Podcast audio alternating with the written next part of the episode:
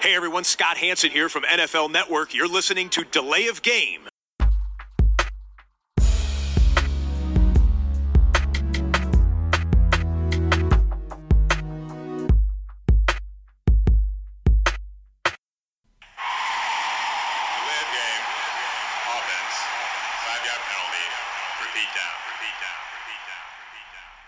Ja, hallo und willkommen, liebe Football-Freunde. Hier ist die Layoff Game, der Football-Podcast mit Episode 234. Es ist Dienstagabend und die neue Saison rückt näher. Und die Rückkehr von Max, Lässt auf Ähm, sich warten. die, erneute Rückkehr, ja, ich wollte gerade sagen, rückt auch näher, aber äh, Christian formuliert es anders, lässt auf sich warten. Ähm, ähm, by the way, ähm, hallo Christian. Hi Tobi, grüß dich. Ja, Schon mal Äh, reingegrätscht in deine Begrüßung. Ja, sehr gut, sehr gut, sehr gut, gerne. Äh, ist ja irgendwie sonst auch immer Schema F. Ähm, wir haben auch äh, einen, äh, weitere, ein weiteres Biersponsoring bekommen. Das wollte ich direkt auch mal loswerden. Aber äh, wir haben es tatsächlich, die Leute hören ja darauf. Du hast es auch nochmal neulich gesagt. Bitte an alle drei denken. Ja? Mhm. Und sogar, ich glaube, sortentechnisch sehr gut auf äh, Oh. uns drei abgestimmt. Äh, wir verraten jetzt noch nicht, äh, von wem es ist. Ähm, der Christian weiß es, glaube ich, jetzt selber auch noch nicht. Habe ich ihm noch nicht Nein, erzählt. auch nein. nicht am Samstag, als wir uns gesehen haben. Erzähle ich ja nach der Aufnahme. Bleibt jetzt hier noch das große Geheimnis. Ähm, Für, für nächste und Woche. Ja, wenn der Max nächste Woche kann, dann äh, wäre das ja eigentlich perfekt. Sonst darauf die Woche. Läuft nicht weg, Bier ist noch haltbar.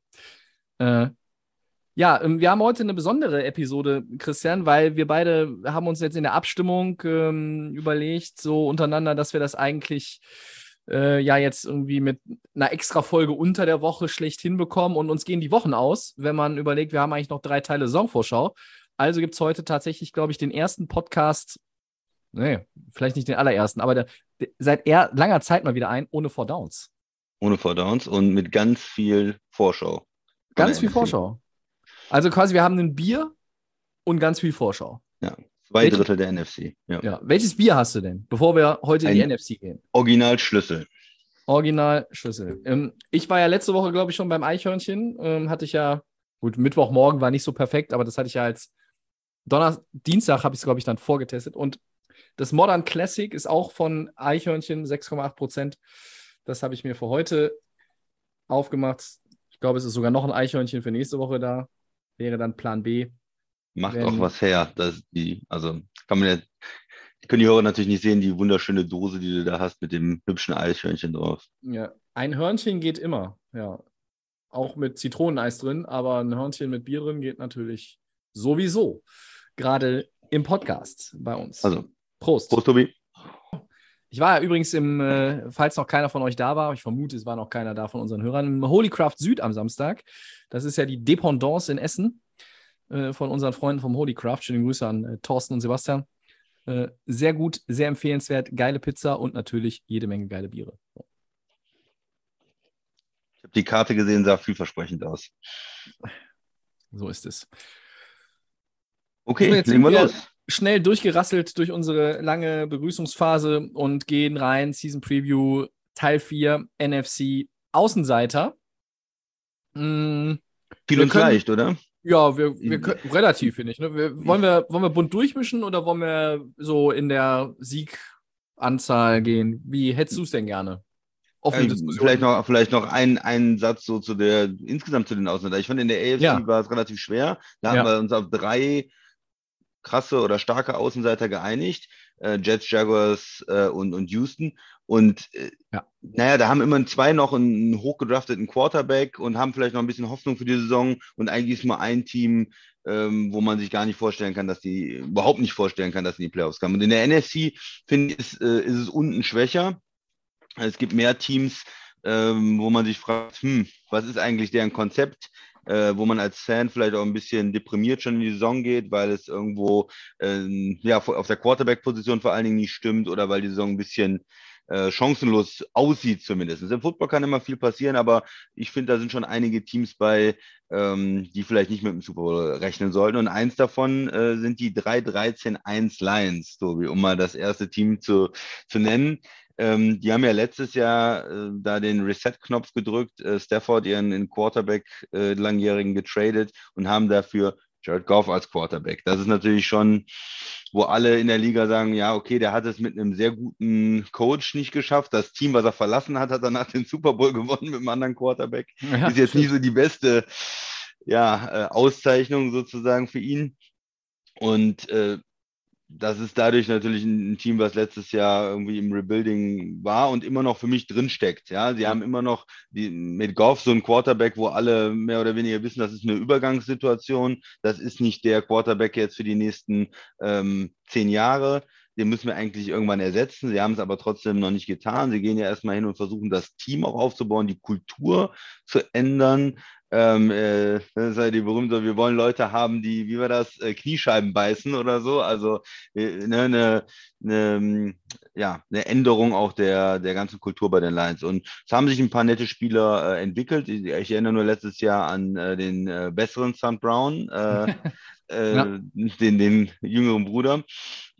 Und ja, also da ist ein bisschen Talent auch im, im Kader. Das ist nicht alles schlecht, finde ich, aber mhm. so das Ceiling ist natürlich irgendwie niedrig, finde ich. Mit einem Quarterback, der eigentlich so ein bisschen auf Abruf ist, der in einem guten Team okay ist, aber in einem Rebuilding-Team dann auch die Spieler um sich herum nicht besser macht. Das war auch immer der Vorwurf, den man gegen ihn auch so ein bisschen hatte. Er, sieht ganz gut aus, wenn alles gut läuft, aber er ist jetzt kein Quarterback, der alle um sich herum dann irgendwo besser macht. Und auch in der Defense ist mir da noch äh, zu wenig Material, äh, Spielermaterial, gutes Spielermaterial jetzt irgendwo da. Ne? So, deine, deine Ideen. Was ist, was ist los bei den Lions, Tobi? Also zunächst einmal hast du völlig recht mit Jared Goff, aber man muss auch irgendwo immer im, im Blick behalten, Jared Goff ist ein First-Round-Pick, Nummer 1 Overall-Pick auf der Quarterback-Position, der sich immer noch behauptet, obwohl er schon einige Täler durchschritten hat. Andere wären vielleicht schon nach, den, nach der Anzahl von Karrierejahren weg vom Fenster, wären nicht mehr in der Liga. Er ist noch da. Ähm, er ist ein Quarterback, der, der, der gut spielen kann, wenn alles drumherum einigermaßen passt. Das hast du gerade schön beschrieben. Ich glaube, dass es für, die, für den Rebuild der Lions ist er eigentlich gar nicht so der verkehrte Mann. Ein Vorteil in der Offseason in Detroit war, dass jetzt gar nicht so viel über Quarterback geredet wurde. Also ich hatte nicht das Gefühl, zumindest war es nicht bis an mein Ohr gedrungen, dass in Detroit wirklich viel über über die Namen auf der ähm, ja, Free Agent Liste diskutiert wurde. Es war in, nach meinem Empfinden irgendwie so, ja, wir haben halt Jared Goff, wir sind eben Rebuild und wir machen weiter. Wir haben jetzt hier nicht irgendwie den Draftpick, wo wir, wo wir sagen, beziehungsweise die Klasse ist nicht gut. Sie hatten natürlich einen guten Draftpick, aber ähm, Goff ist, ist, ist keiner, der jetzt irgendwie den, ja, wie soll ich sagen, im Fußball sagt man so ein Unterschiedsspieler, aber ähm, äh, klar kann er auch ein Spiel gewinnen. Im Football ist es schon dann auch ein bisschen anders. Ähm, äh, für, für mich gibt es halt so äh, äh, zwei ganz besonders spannende Fragen äh, rund um die Lions. Wer sind die Blue Chip Player? Du hast es eben gerade gesagt, in der Defense ist nicht so wahnsinnig viel Talent. Und das, was die Offense letztes Jahr eigentlich gemacht hat, sie waren in vielen Spielen lange drin, bis ins vierte Quarter, bis in die zweite Hälfte des vierten Quarters, haben es dann nicht zu Ende gebracht. Äh, natürlich auch ein junges Team, äh, was auch ja viele personelle Wechsel erlebt hat vor der Saison 21. Und jetzt ist für mich eine wichtige Frage, spiegelt sich die Entwicklung des Rosters auch mal in Ergebnissen wieder? Heißt, holst du mehr als drei Siege? Ganz einfach formuliert. Ja, schaffst du es vielleicht, sechs Siege zu holen? Dann bist du immer noch ein, äh, zu Recht irgendwie bei den Außenseitern einsortiert hier in unserer kleinen Runde. Aber man hatte ja letztes Jahr, ich hatte zumindest dieses Gefühl äh, häufiger, die Lions sind so drauf und dran, auch mal irgendwo ein Spiel zu klauen. Auch mal gegen einen Gegner, gegen, wo man normalerweise auf dem Papier sagt, hey, gegen die verliert ihr auf jeden Fall. Mit 10, mit 14, weiß ich nicht. Und da waren sie oft dran. Sie haben es dann aber auch nicht geschissen gekriegt, wie der Max dann sagen würde. Und da bin ich sehr gespannt, ob äh, Dan Campbell, der diesen Kulturwandel in meinen Augen auch schon ein Stück weit hinbekommen hat, ob mhm. das sich jetzt auch mal äh, in einer Weiterentwicklung und dann auch in Ergebnissen widerspiegelt. Skepsis ist angebracht.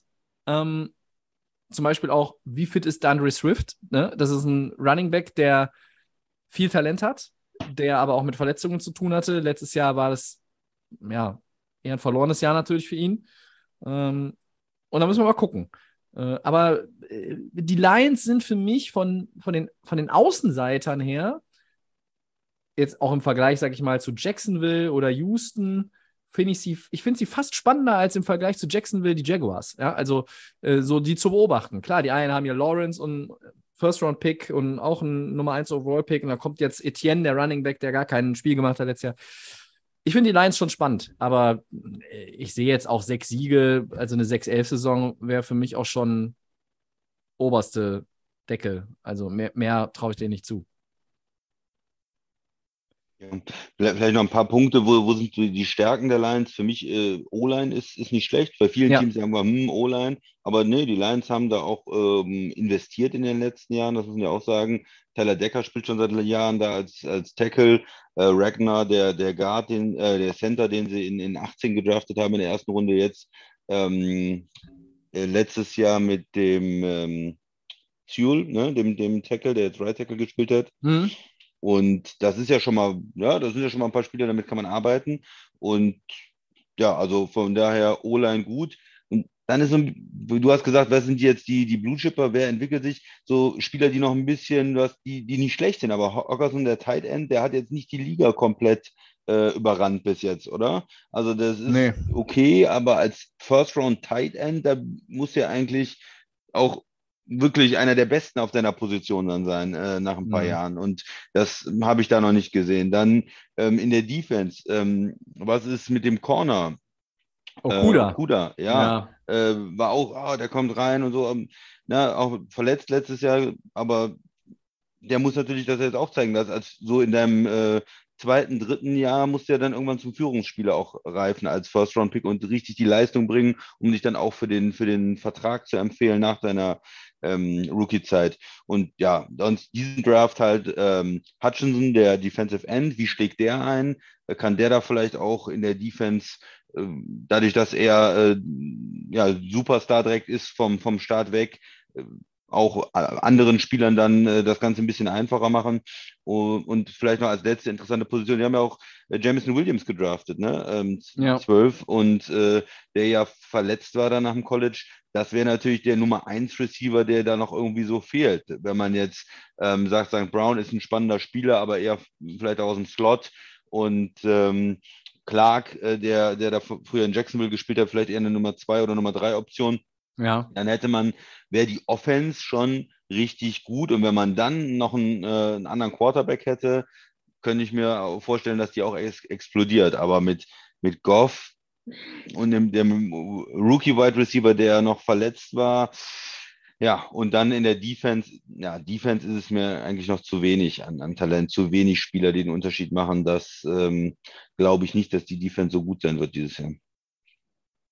Ja, du, ist, Okay. die, die Mischung passt irgendwie, ne? Veteran und ähm, auch, auch Draftpicks. Du hast äh, Onwuzurike letztes Jahr in der zweiten Runde geholt. Aiden Hutchinson ähm, war jetzt äh, ja der Nummer 1 Overall-Pick. Ähm, war er das? Waren an die Lions die 1, ja, ne? Nee, Äh, Jacksonville, nee. Jacksonville hatte Nee. wieder die 1. Ja. Die sind, äh, die haben ihn dann zwei gezogen, ne? Genau, er war die 2, richtig. Ähm, also da, klar, da muss man gucken. Ähm, ich denke, die Lions sind insofern in einer guten Position, in Anführungszeichen, wenn das Jahr schlecht ist, dann hast du einen guten Draftpick für nächstes Jahr und kannst halt sagen, okay, da ist die Quarterback-Klasse stärker, dann tauschen wir hier schon aus. Wenn jetzt die, schon nachweislich die Quarterback-Klasse auf demselben Niveau sich bewegen würde wie in diesem Jahr, dann würde ich ja fast sagen, äh, ist Goff noch zwei Jahre safe.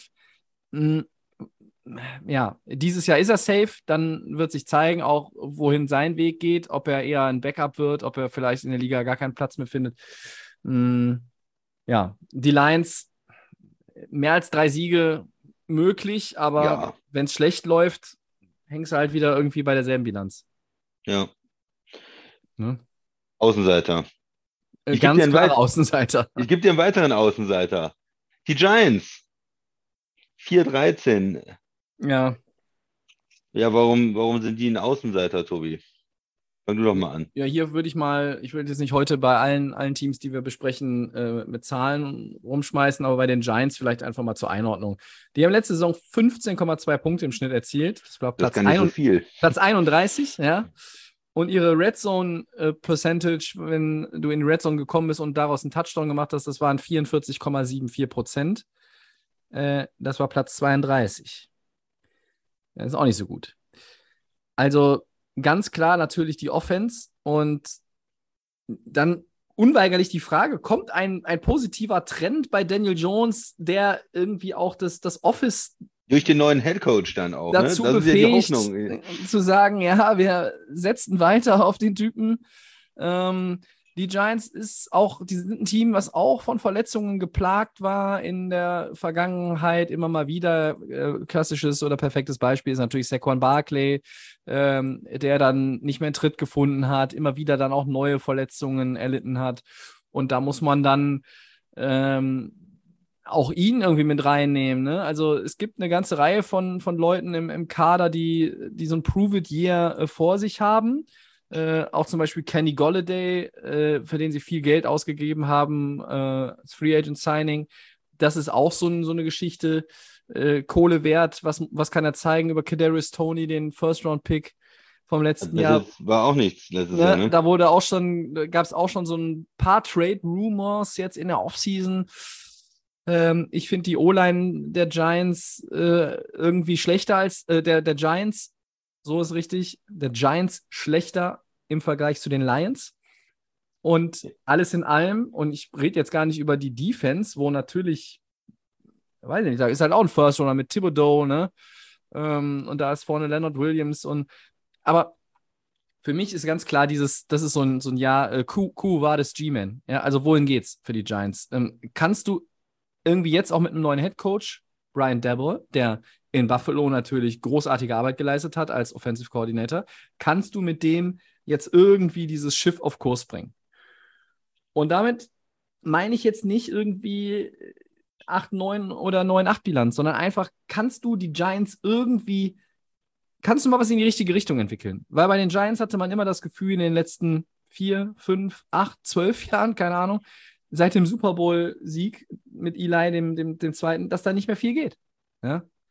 Glaube, der ist zehn Jahre her. Aber äh, es ist, es ist ein Team, wo ich, äh, ja, wir hatten es, glaube ich, bei den, bei den Jets, als wir sie besprochen haben, nicht nur, weil die Jets so, ja, gelobt wurden nach ihrem Draft. Ich glaube, dass, die, dass das grüne New Yorker Team ähm, vielversprechender äh, für mich aussieht als, als das, das blaue New Yorker Team. Also die Giants stehen vor einer, vor einer ganz schwierigen Saison.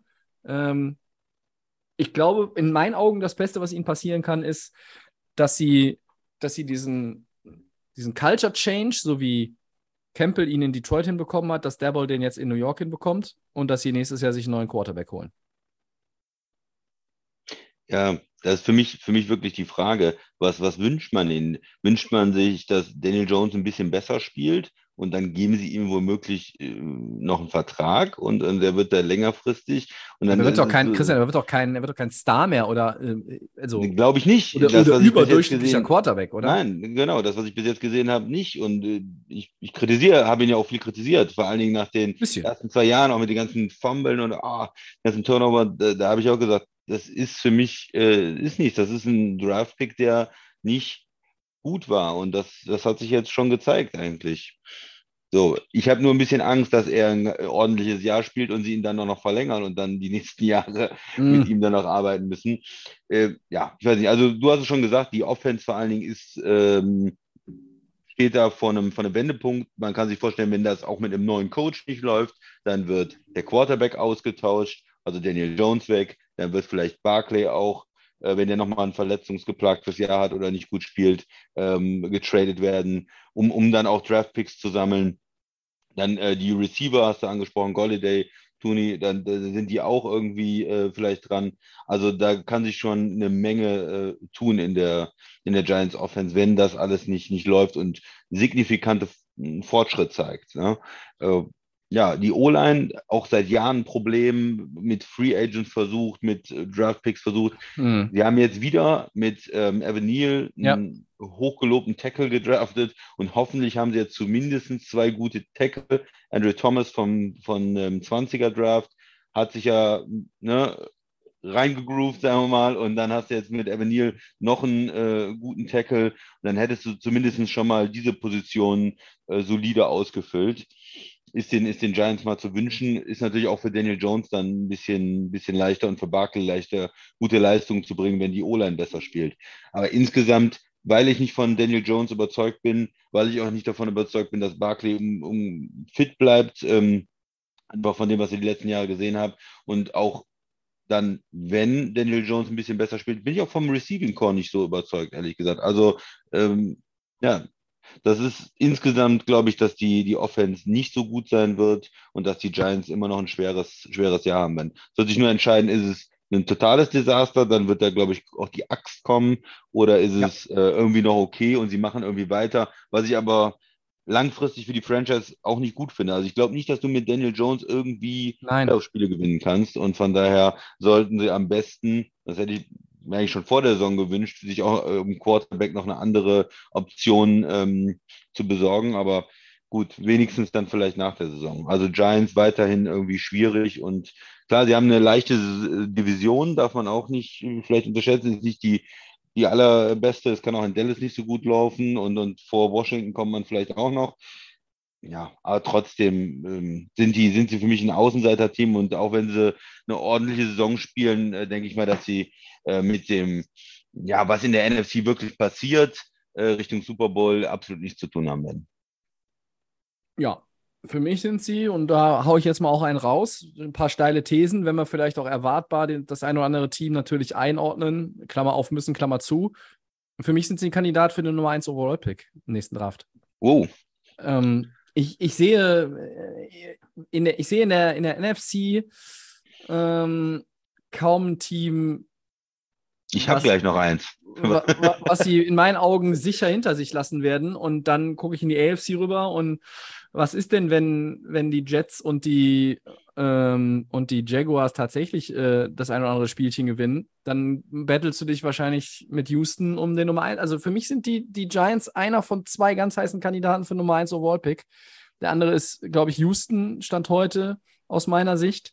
Ähm, du spielst noch die South aus der AFC, das heißt, du fängst ja gegen Tennessee an. Du hast dann auch noch äh, natürlich äh, Jacksonville und Houston. Und wenn du, wenn du diese direkt, direkten Duelle verlierst, sage ich mal direkten Duelle in Anführungszeichen natürlich, ähm, ich, puh, also äh, der Schedule ist nicht hart, um Gottes Willen, insgesamt gesehen. Ähm, und ich glaube auch, Brian Dabble wird ein großartiger oder ein guter Head Coach in der NFL, aber vielleicht noch nicht in seinem ersten Jahr bei den New York Giants. Wird, wird ganz schwer. Und ja, du sagst mit der Axt durch. Nur was kommt dann? Also, Saquon Barclay noch so ein Jahr? Was hat der für ein Value? Gar keinen mehr. Ist er, ja. nicht, ist er nicht eher auf dem Rookie-Deal? Letztes Jahr Rookie-Deal? Der hat, glaube ich, schon. Hat er schon einen neuen Vertrag bekommen? Um Gottes Willen. Oh, okay. guck ich mal eben. Ich ja. guck mal eben. Kann auch sein, dass er in der Op Option Year ist. 50 Option. Ich gucke sofort nach. Also ist er 18 gedraftet worden und äh, das wäre dann, ja, 50 Option wäre jetzt mein, meine Vermutung gewesen. Du hast, du hast mit Tyra Taylor das vielleicht noch so als, als Nebeninfo, ähm, hast du einen, einen Backup geholt, der ein Game, ein Spiel ganz gut managen kann. Ist ein Game Manager, ja. sagen wir oft. Äh, wenn, du mit, wenn du Daniel Jones irgendwann schon in der Saison nicht mehr ertragen kannst, dann äh, ja, kannst du halt vielleicht mit, äh, mit Two-Rod heißt er ja. Two-Rod Taylor, habe ich ja, mussten wir in der letzten Saison auch nochmal lernen. Dann hast du mit Taylor da nochmal eine, eine Option, aber natürlich hey. kein mit dem du jetzt hier Spiele äh, also en masse gewinnst. Ja, so. er ist in seinem äh, Option, Option Year. Option ja, Also er ja. verdient sieben, über sieben Millionen Dollar. Das ist also nicht mehr so das ganz günstige und er war ja auch First-Round-Pick. Ne? Also das heißt, der Vertrag ist, ist nicht ja. so niedrig, wie man das manchmal so bei Rookies denkt. Also er hatte schon ähm, mhm. ein bisschen mehr, aber er hat noch nicht den, den neuen ähm. Vertrag. Äh, äh, sehe ich die Giants jetzt zu schlecht, Christian? Abschließend vielleicht dazu noch? Oder äh, ja, ich bin ein bisschen optimistischer. Ja, ich dachte, das, hätte jetzt nicht gedacht, dass ich das hier heute sage, dass ich optimistischer äh, auf die Giants gucke. Ich sehe sie nicht für den Nummer 1 Overall Pick. Da habe ich gleich noch äh, andere Teams für dich im Angebot. Ähm, hm. Aber ja, ich sehe sie vielleicht irgendwo so bei sechs, sechs Siege, hm. sechs, elf. Ja, auch da, wie eben, wie ich zu den Lions gesagt habe, wäre absolut äh, Ceiling und, und Floor ist für mich Nummer 1 Overall-Pick. Mhm. Ja, ich meine, das, das Startprogramm Tennessee, Carolina, Dallas, dann Chicago, also da sind halt Spiele dabei, wo du auch schon mal gewinnen kannst. Also, ne? ich sage das ja hin und wieder, frühe Siege bringen vielleicht Selbstvertrauen und Prozesse in Gang und dann reitet man auf dieser äh, bekannten Welle, die man dann immer auch mal wieder erwischen könnte. Aber dazu musst du halt irgendwie dich auch selber anschubsen. Du kannst nicht dich auf die Schaukel setzen und äh, erwarten, dass die Gegner dich noch irgendwie anschubsen, damit du irgendwie hoch hinausfliegen kannst. Das geht nicht. So. Ähm, hast du noch was zu den Giants? Wir wollen Nee. ja heute ein bisschen komprimierter Ja, durch, weil wir genau. wahnsinnig viel Nach zu der- besprechen haben. Nach, nach de- deiner, deiner Geschichte hier fürs Schwas äh, Phrasenschwein, äh, wie war das? Man darf sich nicht selbst auf die Schurkel setzen und warten, dass der Gegner einen anschaukelt oder so. Das Ja. hat mir gut gefallen und dann gehen wir mal zum nächsten Team. Ja.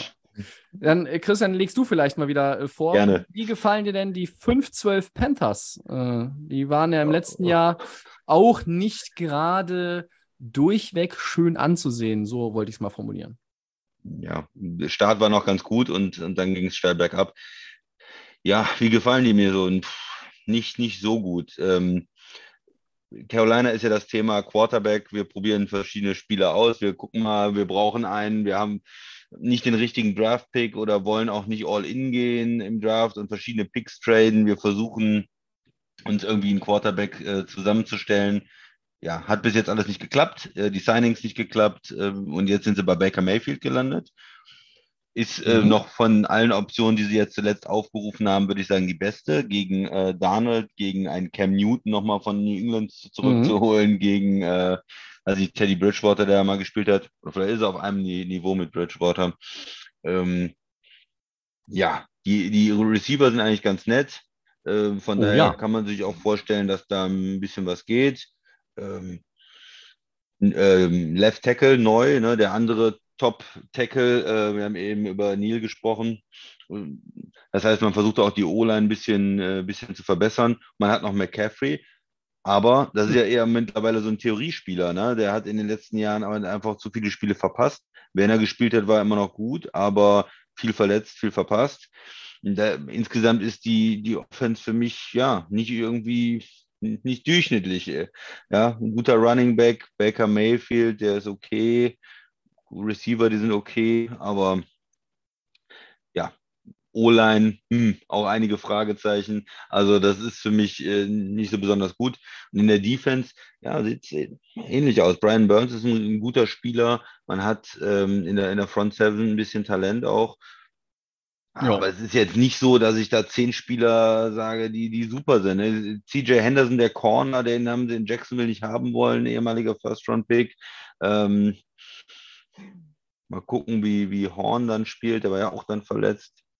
Ja, also ich würde sagen, weiterhin unterdurchschnittlich, äh, durchschnittlicher Football irgendwie von den Panthers. Matt Rule versucht da sein Bestes, aber ich sehe es nicht ohne Franchise Quarterback, dass sie Richtung Playoffs kommen, dass sie ja genug Siege holen. Für mich auch kein Team für den Nummer 1 Overall Pick, aber auch Nee. in diesem Bereich 5, 6, 7 Siege. Ähm, McCaffrey wahrscheinlich verletzt nach der Hälfte der Saison und, und eine weitere, so ein bisschen verschenkte Saison in Carolina, weil man irgendwo auf der, auf den, auf der Stelle tritt. Oder Ja. kommt Baker Mayfield in die Playoffs? Komm, Tobi, hier, sag es. Ja, sonst hätte ich, glaube ich, ein massives Veto eingelegt, dass wir sie bei den Außenseitern einordnen. Für mich ist das ein Team unter unseren Außenseitern hier und heute, wo ich aber viel Upside sehe. Das ist ein Team, das, das, wenn alles gut läuft, in meinen Augen Richtung Middle of the Pack gehen kann. Ich traue den Panthers tatsächlich zu, irgendwie, weiß ich nicht, 8, 9 zu gehen und weiß ich nicht, vielleicht, jetzt bin ich mal ganz mutig, gebe sogar einen Sieg mehr, hätten sie einen Winning Record. Ich sage nicht, dass sie in die Playoffs kommen. Sehr wahrscheinlich ist, dass sie ein, auch von ihrem, von ihrer, von ihrem Football, von ihrer Bilanz ein Außenseiter sind, dass sie vielleicht bei fünf, sechs Siegen landen. Ich könnte mir aber trotzdem vorstellen, also das ist mein Team aus den Außenseitern, wo ich sehe oder sage, ich sehe die, die Möglichkeit, wenn alles passt. Und diese Running Back-Situation ist ein bisschen ähnlich wie bei den Giants. Ähm, du hast einen, der war mal richtig geil und dann war der viel verletzt. Äh, nur im Vergleich zu Barclay traue ich CMC eher zu, wieder konstant gute Leistungen zu zeigen, auch vielleicht tatsächlich nochmal ein ganzes Jahr fit zu sein. Man höre und staune, ähm, was der Mann dann machen kann. Ja, also werden sich dann noch einige wundern. Äh, und, und alles in allem, Mayfield hat jetzt irgendwie auch noch so dieses Bedürfnis, nicht nur im ersten Spiel, wenn es gegen Cleveland geht, ja, sondern, sondern generell zu zeigen, so Leute, ich habe noch ein bisschen was drauf. Ich war vor zwei Jahren mit, mit Cleveland in den Playoffs. Ja, das war das Running Game. Aber vielleicht kann man es so ein bisschen kopieren, auch wenn das Talent nicht eins zu eins zu dem Browns-Team von 2020 was, passt. Mit McCaffrey, wenn er fit bleibt. Ähm, klar, du hast einen Rookie-Left Tackle. Ist äh, Iki tatsächlich, Ekonu, ist er, ist er der Mann? Dann, wenn es funktioniert. Also, das sind viele Konjunktive, aber ich sehe hier eher die, die Möglichkeit, dass tatsächlich alles zusammenpasst. Ja? Äh, DJ Moore, super unterschätzter Receiver. Äh, Robbie Anderson, wenn er nicht gerade irgendwie sich eine Tüte dreht, eigentlich auch ganz geil. Und du hast ja noch jetzt den LaVisca Chenot getradet, der vielleicht so eine Art Big Play Threat werden kann. In Jacksonville hat das irgendwie nicht funktioniert. Ähm, das ist jetzt kein übertrieben guter Receiving Core, aber ich finde insgesamt auch mit den Leuten in der Defense, ich glaube, so ein JC Horn und ein Jeremy Chin in der Secondary, das für für so ein Außenseiter-Team nicht schlecht. Äh, du hast die Front Seven angesprochen. Und Matt Rule ist halt einfach auch in dieser Gesamtentwicklung schon weiter als Dabol oder, oder andere Head Coaches, die jetzt ein neues Team übernehmen. Also er kennt dieses Team schon. Er, er weiß auch, an welchen Schrauben er dann noch drehen will und soll. Carolina ist für mich, und da widerspreche ich dir jetzt äh, ein bisschen Kontroverse auch mal hier reinbringen bei den Außenseitern, hat ein bisschen Upside. Ist der beste Außenseiter bei dir. Der, der beste ja, Außenseiter. Ich mein, Baker ja. Mayfield muss man auch sagen, der kommt neu rein, ne? Beim neuen Quarterback in, in, im neuen Team äh, wie, wie kann der mit dem Center zusammenarbeiten, wie kann er mit den Receivern zusammenarbeiten, passt da direkt von Anfang an alles, blindes Verständnis zu einem Spieler, der relativ spät jetzt ähm, da, da zum Team gekommen ist. Ne? Mhm. Das ist natürlich ja. ein berechtigter Einwand, aber ja. Ähm, es gibt ja auch Leute, die ähm, lange, lange, lange nicht zum, zu den Off-Season-Activities kommen, obwohl sie zum Team gehören und danach einfach MVP werden. Äh, also von daher ist nicht dasselbe Niveau, aber vielleicht ist ja, da einfach eine, eine, kurze Zeit, um die Chemie zu finden. Vielleicht reicht das ja. Also wenn, trotzdem, wenn also Mayfield jederzeit over Darnold. Also haben wir schon besprochen. Ne? Jetzt ist sowieso gar keiner mehr übrig, nur noch PJ Walker. Alle anderen sind kaputt. Also du hast also Baker Mayfield äh, mit, mit Aaron äh, verglichen, ja? Mit Aaron Rodgers verglichen, ja? Nur was ja? die, nur was die Offseason, nein, noch nicht mal was die Offseason-Bereitschaft angeht, sondern die Vorbereitungszeit, um on the same page mit deinen ganzen Receivern zu kommen. Hm. Nur, nur das. Ah, okay. So klarstellen, nur das. Du dichtest Gut. mir immer Vergleiche an. Ja, hat sich für mich so angehört. Ja. Gut, äh, da erinnere ich dich dann nochmal dran, äh, bei der mhm. Hälfte der Saison vielleicht oder so. Wenn er gebencht ist für PJ Walker, meinst du? Wahrscheinlich. Ich habe einen weiteren Außen. Wir sind in der NFC, es gibt mehr Außenseiter noch. Äh, ich habe die Bears hier, Tobi. Die waren 6-11 und äh, das ist eins von meinen Teams, äh, wo ich denke, die können auch die Nummer 1 auf All-Pick holen, die Bears. Die haben für Ui. mich eines der schlechtesten Roster überhaupt der Liga. Die machen komische Entscheidungen und haben ihrem jungen Quarterback auch kaum geholfen bin ich sehr enttäuscht von und ich glaube, die werden eher schlechter als besser. Die haben vielleicht nur drei Siege am Ende und sind, wie mhm. gesagt, in dieser Verlosung mit dabei. Warum? Ja, die haben Justin Fields, der konnte und hat noch nicht so viel gezeigt und kriegt jetzt überhaupt keine Hilfe. Die O-Line uh, ist irgendwie äh, äh, ein, ein, halber Schweizer Käse, ehrlich gesagt. Die haben, nehmen jetzt als Center Lucas Patrick, von der, der in Green Bay mal gespielt hat, mhm. da äh, irgendwie Ersatzspieler mehr oder weniger war ja, das ist äh, insgesamt in der, in der O-Line, finde ich, nicht besonders toll, aber auch Receiver. Äh, die, was hat er da für, für, für Spieler, mit denen er arbeiten kann? Wer ist da Nummer 1 oder gar Nummer 2 Receiver? Ist für mich alles. Daniel äh, ja.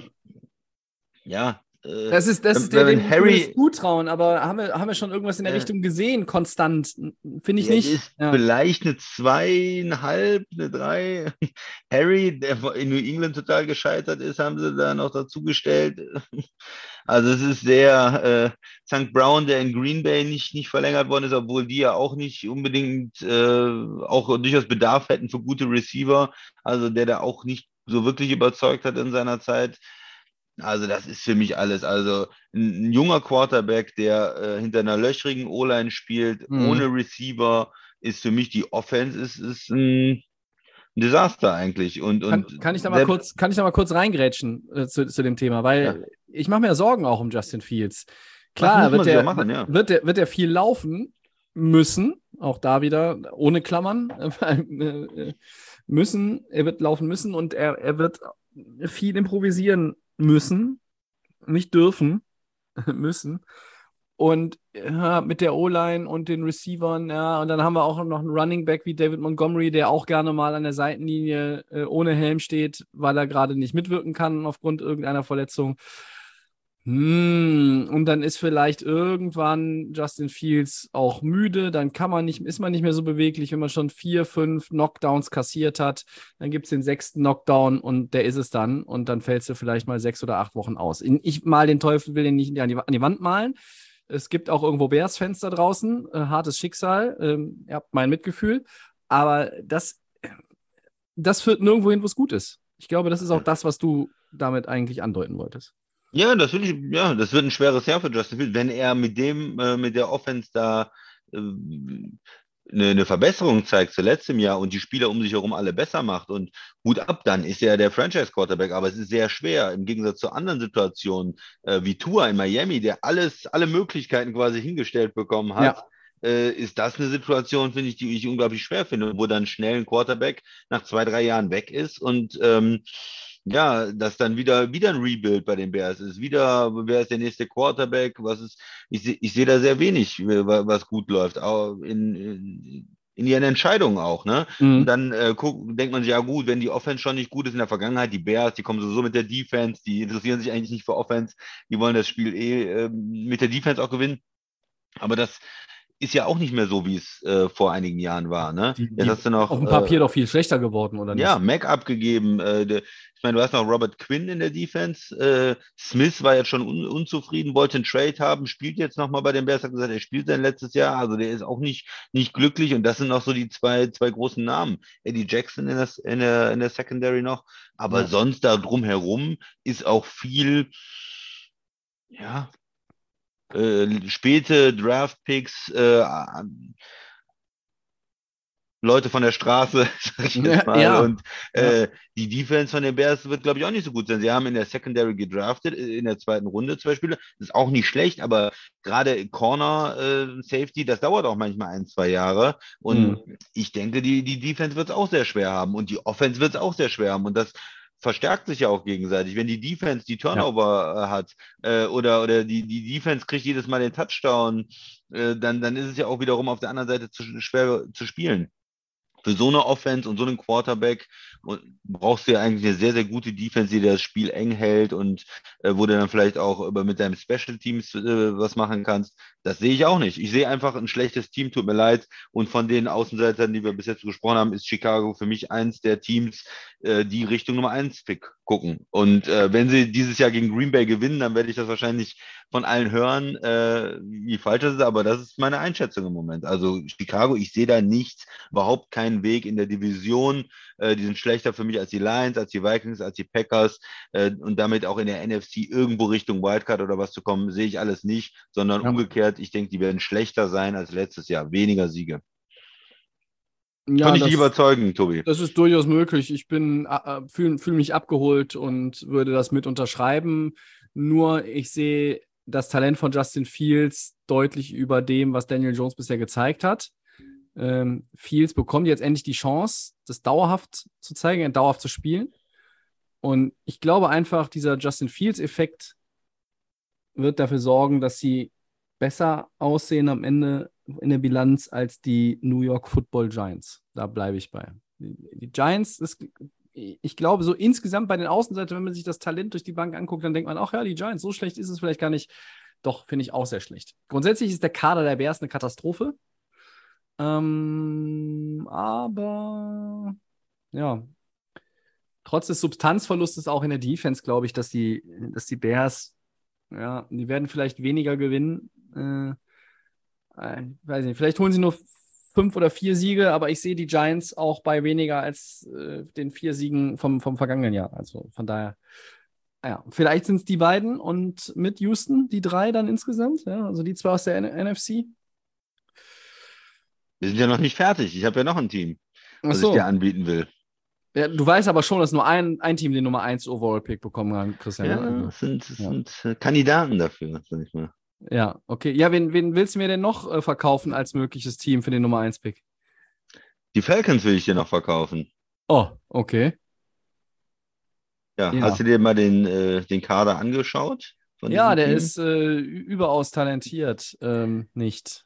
Äh, Ich meine, man kann ja bei Matt Ryan sagen, was, was man möchte, aber das war ja noch zumindest eine Zeit lang, früher war er ein überdurchschnittlicher Quarterback und dann war er immerhin noch ein durchschnittlicher Quarterback vielleicht oder irgendwie ein kompetenter Quarterback vielleicht noch zumindest. Ähm, Hm. Haben sie den noch? Also sie haben Mariota jetzt äh, und sie haben einen Drittrunden-Pick. Äh, das heißt, Ja. Ridder, okay, aber werden sie ihn direkt spielen lassen? Ich vermute Nein. eher nicht. Ich vermute, sie beginnen erstmal mit Mariota. Und dann, ähm, da wissen wir, das wird nicht unbedingt gut sein. Es ist aber auch so, dass in der Offense generell, äh, wer, wer ist denn da noch als Receiver? Früher Julio Jones, ja, schon lange weg. Dann äh, Ridley als Nummer 1 Receiver vielleicht. Hm, erstmal das ganze Jahr suspendiert, zu viel äh, gezockt. Und das heißt, du hast jetzt, ja, Drake London, okay, äh, aber mh, der muss ja auch erstmal in der Liga äh, beweisen, dass er, dass er Nummer 1 Receiver sein kann. Also, äh, wenn ich so einen Rookie reinbringe und der kann erstmal Nummer 2 Receiver sein und kann ein bisschen reinkommen, aber von dem direkt 1200 Yards zu verlangen, äh, ist, ne, ist, ist auch schwierig. Also, was ist mit den Receivern, was ist mit dem Quarterback? Äh, kann äh, Cordell Patterson dann noch mal so eine Saison wie letztes Jahr äh, rausholen, wo er, wo er, wo er wirklich noch mal gut als Running Back gespielt hat, was man ihm ja vielleicht auch gar nicht zugetraut hätte oder ich ihm nicht äh, zugetraut hätte. ich auch nicht. So. Und äh, O-Line haben sie auch immer mal wieder äh, Probleme. Trotz der ganzen Ressourcen, die sie reingesteckt haben, äh, war das ja nicht optimal in den letzten Jahren. Einfach, die Spieler haben sich nicht gut genug entwickelt und, äh, haben nicht gut genug gespielt. Ja. Ähm, so, das heißt, die Offense ist Mhm. für mich nicht gut. Du hast eine unterdurchschnittliche Quarterback-Situation, äh, du hast äh, kaum Receiver-Optionen und eine O-Line, die auch nicht besonders gut ist oder zumindest nicht gut gespielt hat. Die hat vielleicht auch Potenzial, aber die nicht gut gespielt hat. Und äh, von daher, Offense, Daumen runter für mich. Daumen runter. Kyle Pitts, muss man auch erwähnen, guter Tight End ist direkt eingeschlagen in der Liga. Das ist natürlich eine Option. Ja, das ist vielleicht so der, der, der Lichtblick auch letztes Jahr nur gewesen für die Falcons. Und dann in der Defense, gibt es irgendwie besonders viel Gutes über die Defense zu sagen? AJ Ja. Terrell, der, der Cornerback Ja. ist gut. Ja. Casey Haywood ist, ist immer noch ein Veteran, ja. Und dann Grady Jarrett, der 15 gedraftet worden ist, also der auch ein paar Jahre alt ist mittlerweile. Ja, das sieht alles nicht so berauschend aus. Du hast natürlich recht. Ich sehe, Der ich Rest sehe, der ich sehe ist Highlight, ich sehe Hi ja, ich sehe Highlight Plays ähm, von Drake London, ich sehe Highlight Plays von Kyle Pitts, ich sehe einen Quarterback-Wechsel im Laufe der Saison von Mariota auf Desmond Ritter, ähm, der wahrscheinlich spektakulär spielen wird, der aber auch viele Fehler machen wird. Ähm, du hast recht, es wird schwierig, ähm, dass sie da viele Siege sammeln. Mm. Ja, und klar, es war immer noch Matt Ryan, der dann aus, aus, aus vergleichsweise wenig in den letzten Jahren auch noch ein bisschen mehr gemacht hat. Nicht viel, aber ein bisschen mehr. Hm. Also der Ridder-Pick an sich in der dritten Runde einen Quarterback äh, zu nehmen, auch in einem Draft, wo vielleicht viele die Quarterbacks, die sind schlecht und wollen wir nicht und so. Das ist natürlich ein niedriges Risiko. Oft werden ja äh, mehrere First-Round-Picks für Quarterbacks äh, ausgegeben, siehe ähm, Trey Lance. Und hier hast du vielleicht die Möglichkeit, du hast, äh, vielleicht ist es der nächste Russell Wilson oder der, der, ich will jetzt nicht sagen, der nächste Tom Brady, das ist zu viel, ne? Aber ein, Quarterback, der nächste Dak Prescott, den du in der, nicht in der ersten Runde ziehst und der dann trotzdem Erfolg hat. Das kann ja durchaus sein und dass die, die Falcons dann auch in ein, zwei Jahren wieder, wieder kommen. Aber dieses Jahr, auch mit der Mariota-Situation, dass er gar nicht starten wird und dann erst vielleicht reinkommen wird, ich sehe einfach ein Jahr des Übergangs, ähm, der Konsolidierung bei den Falcons und kein gutes Jahr. Eher weniger Siege wieder. Auch da würde ich nicht widersprechen. Weniger als die sieben vom letzten, von der letzten Saison, ja. Aber ich sehe Atlanta, ich, ja, ich sehe Atlanta irgendwie trotzdem nicht als Team, das am Ende da irgendwie ganz unten und vielleicht Nummer eins, Nummer eins Pick. Also, naja. Aber welche Argumente bringe ich vor? Hm. Hm. So richtig viele fallen mir nicht ein. Ähm ja, da war ich für, ja, ja, ja, ja. Dieses Mariota-Ding, ähm, da weiß ich auch noch nicht so genau, was das eigentlich bringen soll. Ne? Ist, das, ist das ein Platzhalter für einen Drittrunden-Pick? Oder ist das, ist das ein Übergangsjahr und man will nächstes Jahr? Ist, ist, sind die Falcons ein Team, was wirklich sonst auch so ein bisschen Richtung, naja, also tanken tun wir ja nicht in der NFL, ist ja böse, böse, böse. Hm, aber möglicherweise guckt man in Atlanta schon auch auf die Klasse von 23 und sagt dann, okay, du hast ja jetzt nicht viel ausgegeben für, für Ritter. Du hast ein bisschen hochgetradet oder sonst was. Ja, du hast deinen Pick ja. genommen in der dritten Runde, alles gut. Ja, aber ich muss dem Christian recht geben, es wird schwierig für Atlanta aus dem ganz tiefen Keller rauszukommen, in den sie reinrutschen werden. Sie waren letztes Jahr Dritter in der Division vor den, von den Panthers. Und ich habe schon gesagt, ich sehe bei den Panthers Upside. Also für mich sind die Falcons auch das, das Team Nummer vier in der NFC South. Aber nee, ich muss ja, mein, muss ja meine Giants jetzt verteidigen als Nummer, Kandidat für Nummer 1 Overall Pick. Aber ja, es stimmt schon, Atlanta wird, es wird ganz, ganz schwer. Okay. Wir haben noch einen Außenseiter in der Noch in der einen NFC. Außenseiter. Das heißt, Noch wir hätten dann Außenseiter. äh, sechs Außenseiter auf jeden Fall. Das ist ein bisschen mehr als in der AFC, Christian, oder? Ja, und die, dieses Team müssen wir auch nennen, weil sonst äh, werden die Fans auch sauer. Äh, sie, sie wollen es hören. Die Seahawks, natürlich. Na, also einer, einer will es nicht hören. Da bin ich mir ziemlich sicher, dass er es nicht hören will. Wir haben auch da schon relativ früh eine, eine Nachricht zu bekommen. Die müssen wir gerade noch mal reinschauen, bevor wir über die Seahawks sprechen. Äh, ja. Finde ich jetzt gerade nicht, aber äh, wir, gucken Dann wir ich fange fang mit, den, mit den Seahawks schon mal an. Du kannst ja noch nach der Nachricht gucken. Äh, warum sind sie hier? Ja, einfach Quarterback. Quarterback, du gehst von Russell Wilson zu, äh, zu, zu Geno Smith. Sorry, Tobi, das äh, Und damit bist du schon zu Recht Außenseiter. Ja, damit bist du schon Außenseiter. Und ich, ich habe es gesagt ein paar Mal, was macht Seattle da? Warum holen sie keinen Quarterback? Du willst ja nicht wirklich mit Drew Lock und erzähl die einem, ja, Denver, Drew Lock und so, den haben wir geholt. Und dann am Ende ist es das, äh, äh, gucken sie sich ihn an und sagen, nee, lieber doch nicht, dann nehmen wir lieber noch Geno Smith. Aber Geno Smith ist doch auch kein Starter in der Liga. Die sind beide keine Starter in der Liga.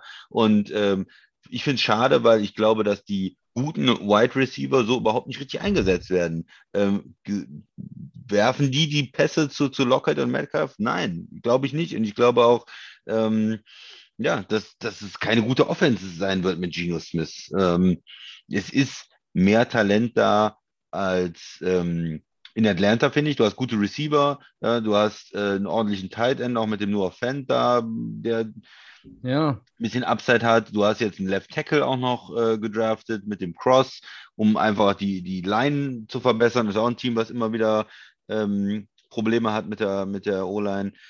Das ist ja alles schon mal nicht schlecht für die Offense, aber für mich steht es da äh, und, und fällt es dann mit dem Quarterback, weil du musst halt versuchen, wenig zu punkten, Defense Gameplan zu machen. Also ne, du versuchst nicht wenig zu punkten, nein, du versuchst das Spiel in einem niedrigen Punktebereich zu halten, keinen Shootout, ähm, mit der Defense zu arbeiten, mit den Special Teams und dann mit dem, mit dem Laufspiel auch und möglichst deinen Quarterback äh, ja, zu schützen, dass der nicht so viel zeigen muss, weil wenn der viel zeigen muss, wenn sie von hinten spielen müssen, das wird, glaube ich, nicht funktionieren.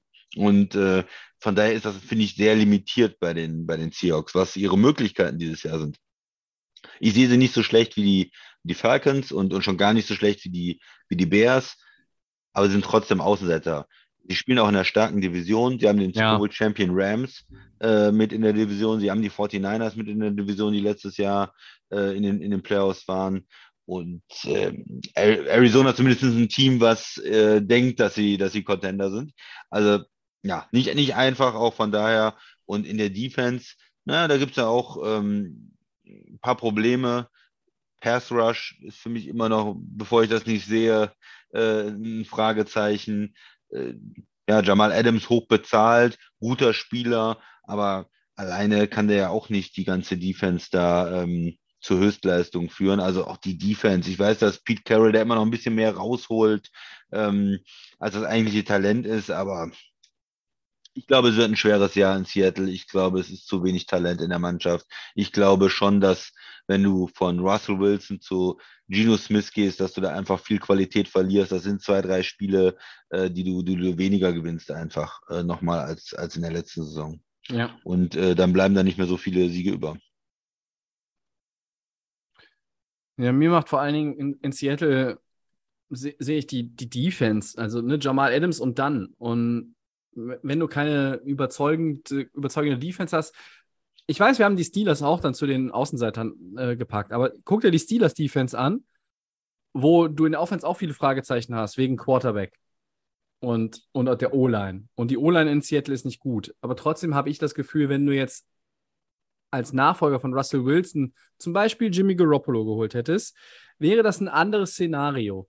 Dann würde man Seattle vielleicht einen Tick mehr zutrauen. Mm, Ja. Weil, weil du hast ja, ja, äh, klar, wir haben ja auch Chris Carson ist in Rente gegangen, war viel verletzt. Du hast Running Back fokussiert sich jetzt eigentlich alles auf Rashad Penny und auf Kenneth Walker, den äh, Zweitrunden-Pick.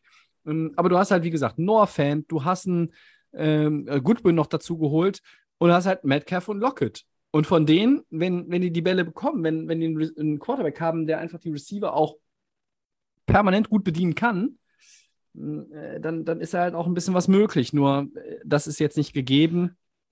Und in der Defense äh, fehlen mir wirklich dann auch die Leute, die, die mal irgendwie dann das Play machen, damit du, weiß ich nicht, den Gegner vom Feld bekommst, den Turnover kreierst, äh, vielleicht mal mit der Defense scores, das Spiel gewinnst. Äh, äh, Das fehlt und, und die Seahawks werden ein vielleicht gar nicht so schlechtes Jahr haben. Der Fabian wird uns jetzt hoffentlich verzeihen und hat nicht abgeschaltet, dass wir die Seahawks bei den Außenseitern einordnen, aber ähm, der Christian hat die Marschroute vorgegeben in den letzten Ausgaben mit den Teilen der Saisonvorschau. Wenn du keinen guten Quarterback hast, wirst du automatisch Ja. weiter unten eingeordnet. Und das ist das, was wir hier heute auch machen. Es wird eine Herausforderung für Pete Carroll, es wird eine Herausforderung für die Seahawks. Das Jahr wird geprägt sein von nicht Lernprozessen, sondern Unzufriedenheit. Du bildest ja hier keinen Rookie-Quarterback aus und sagst, ja, wir vertrauen dem, weil er unsere Zukunft ist, sondern du hast halt hier irgendwie auch eine Übergangssituation. Ähm, und in dem Team, die Seahawks, ein Jared Goff, ja, da würde ich auch sagen, haben auf jeden Fall die beiden Top-Receiver auch eine 1000-Yard-Saison. Hm. Ob jetzt überhaupt einer über 800 Yards kommt, bisschen blöde, gemein formuliert ist es schon fast. Ja. Seattle hat ein, zählt für mich ohne Wenn und Aber zu den Außenseitern.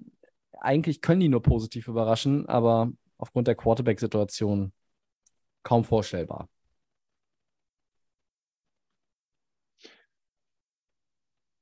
Gut. Mehr noch zu den Seahawks? Noch irgendwelche anderen Ideen? Ja, was soll ich sagen? Sonst fällt mir zu den Seahawks nicht wahnsinnig viel ein.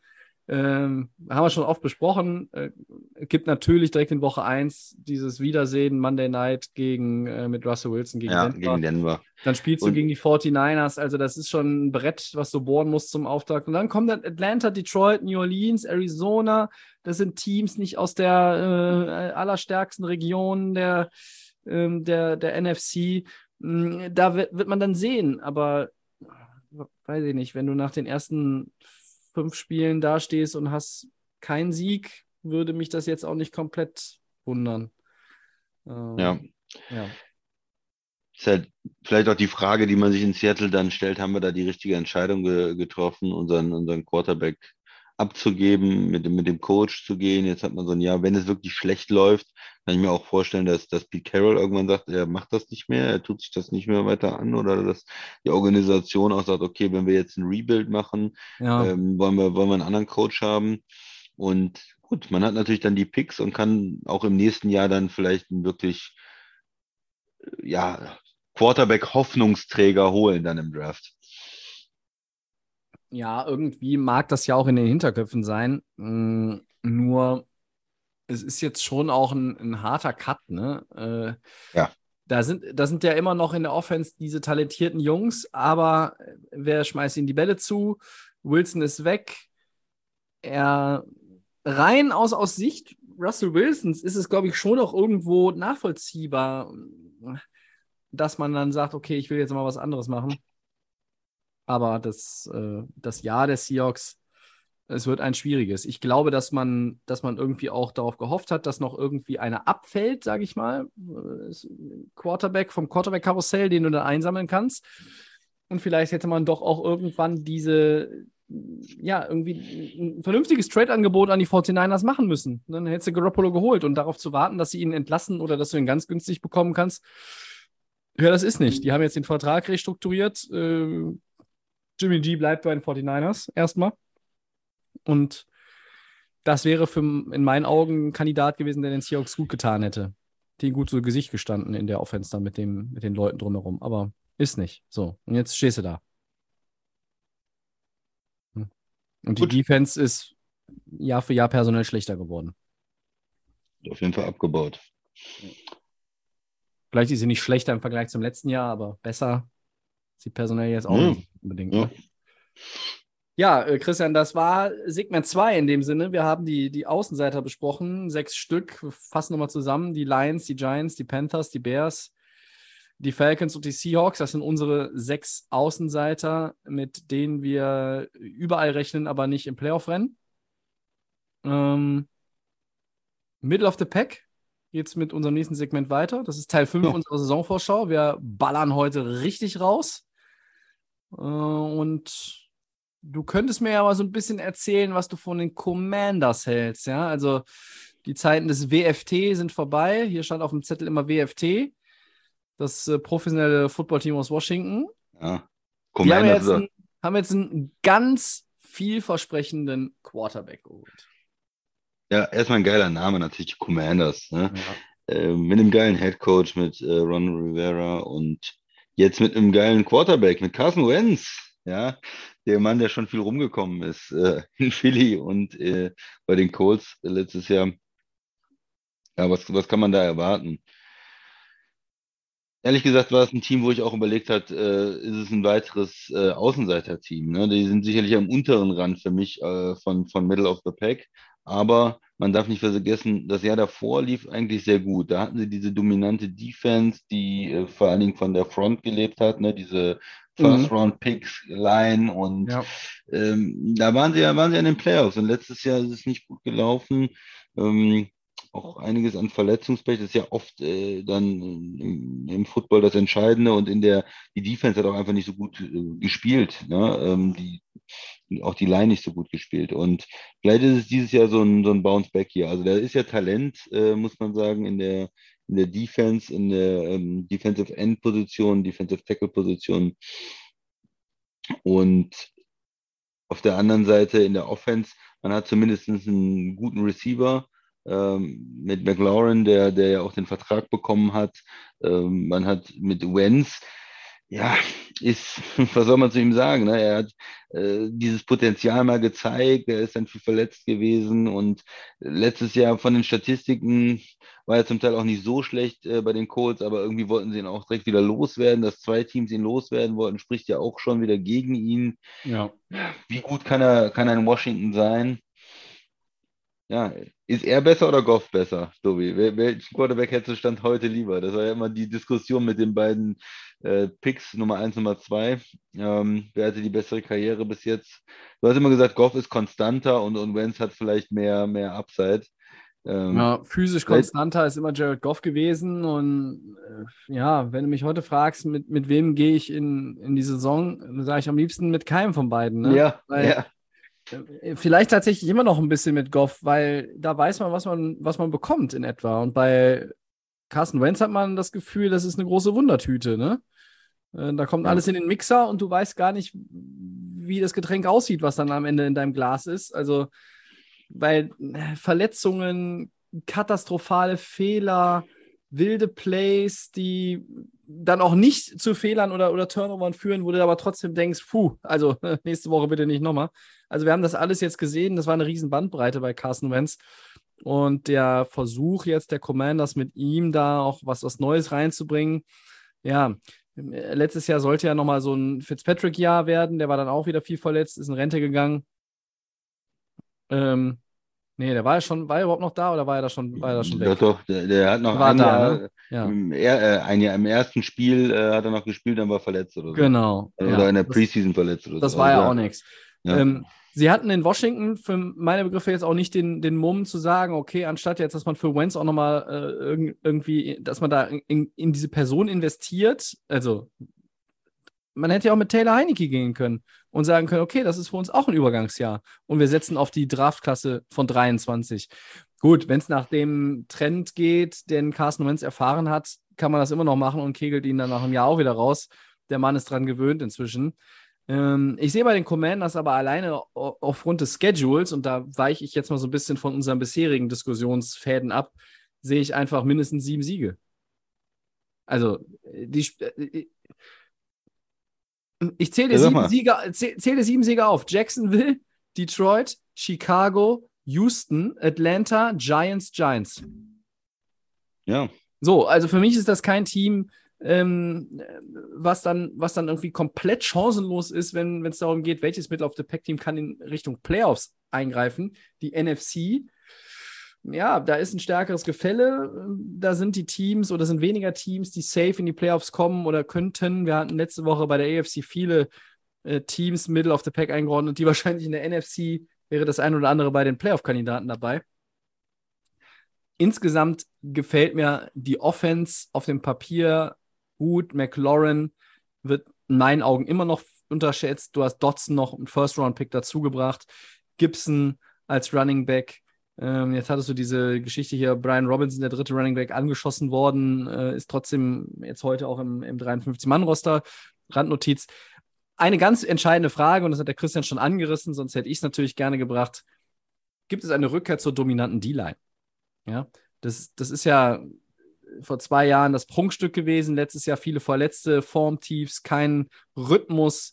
Ähm, auch Chase Young, das war alles irgendwie so, ja, halbgare Scheiße in der Defense bei den Commanders. Und dann, dann war das halt auch nichts, womit du arbeiten konntest. Können sie der lachende Dritte in der East sein, hinter Dallas und den Eagles oder den Eagles und Dallas, je nachdem, wie man es dreht?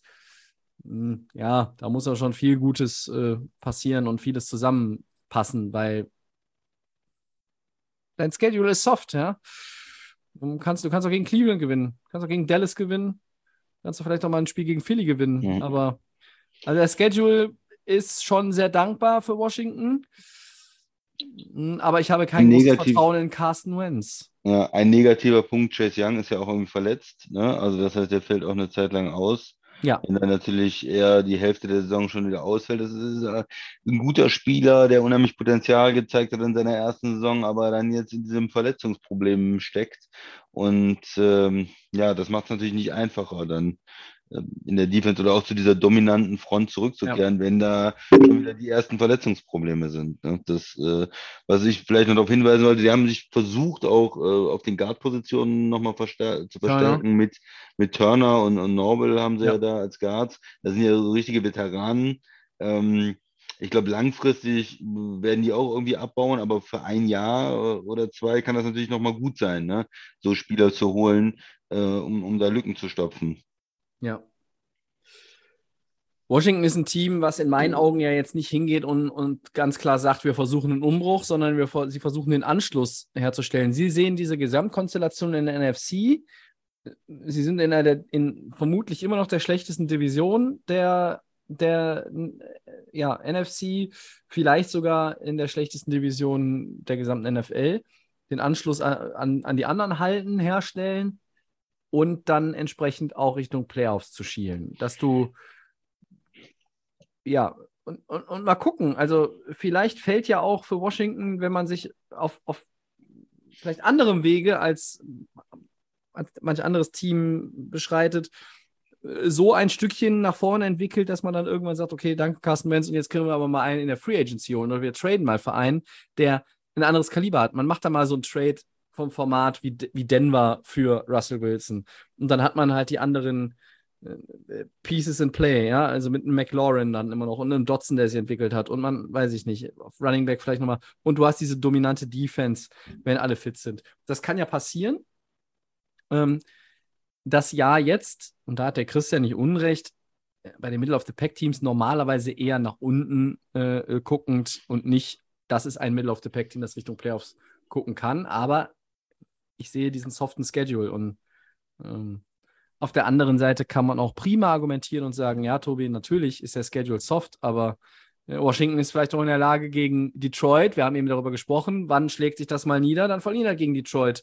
Was ist, wenn Justin Fields für 400 Yards wirft tatsächlich mal und für 150 rumläuft? Dann verlierst du in Woche 6 gegen Chicago. Also dann sind ja zwei von diesen, ne? ihr seht, worauf ich hinaus will. Also es ist. Äh, das haben die anderen Mannschaften haben vielleicht auch Washington äh, markiert und haben gesagt, das ist auch ein Team, gegen die wir gewinnen können. ja, genau, Wins, ne? genau, genau, das, genau. Das, äh, das, das, kann natürlich sein. Also Washington ist ein Team, was ich, wo ich einen, einen, großen Spread sehe, einfach von dem, von dem, was möglich ist. Also äh, von fünf Siegen bis zu, bis zu zehn, elf ähm, äh, ist da alles, ja. alles drin. Aber, elf würde, würde ich mal absprechen, aber. Ja, neun. ich wollte jetzt nicht fünf bis zehn, war mir zu, war mir zu flach. Fünf bis elf muss ich sagen. Fünf ich glaube, wen, weniger als fünf sehe ich, sehe ich auch nicht, ja. Aber mit 9-8 kommst du nicht in die Playoffs, nicht, auch nicht in der NFC. Du brauchst schon zehn Siege, da bin ich mir schon relativ sicher. Ja, das waren die, die Commanders. Äh, dann hätten wir auch als Middle of the Pack Team, äh, nehmen wir mal die Vikings, Tobi. Ja. Warum nicht? Ja, die Vikings. Ähm, soll ich mal loslegen? Ja. Ich habe mich, hab mich gefreut heute auf die Vikings, weil ich finde, das ist, ein, das ist tatsächlich ein Middle of the Pack Team mit Upside.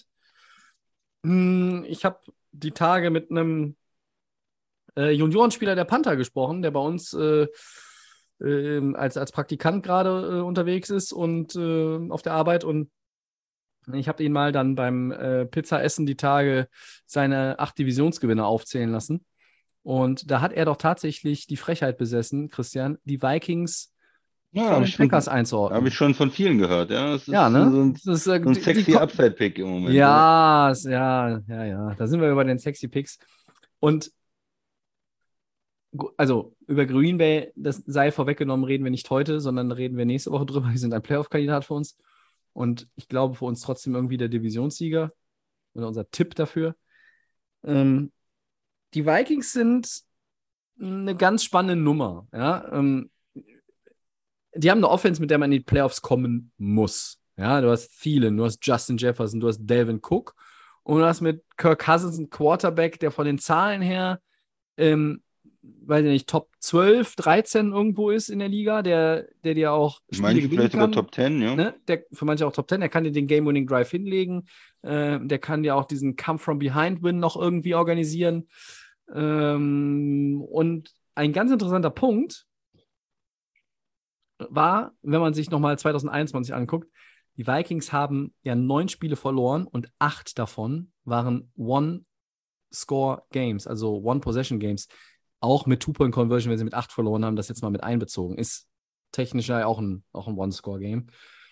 Ähm, das ist, ist schon krass. Also zwei, drei davon und dann wäre das, das Rennen in der Division nochmal anders gewesen. Die Vikings wären in die Playoffs gekommen, das Seeding wäre anderes gewesen die Vikings hatten das Potenzial und sie waren letztes Jahr auch, auch nah dran, aber jetzt haben sie auch diesen Cut gemacht. Es gibt mit Kevin O'Connell einen neuen Head Coach. Ich bin sehr gespannt, hm, ob seine Handschrift früher erkennbar sein wird.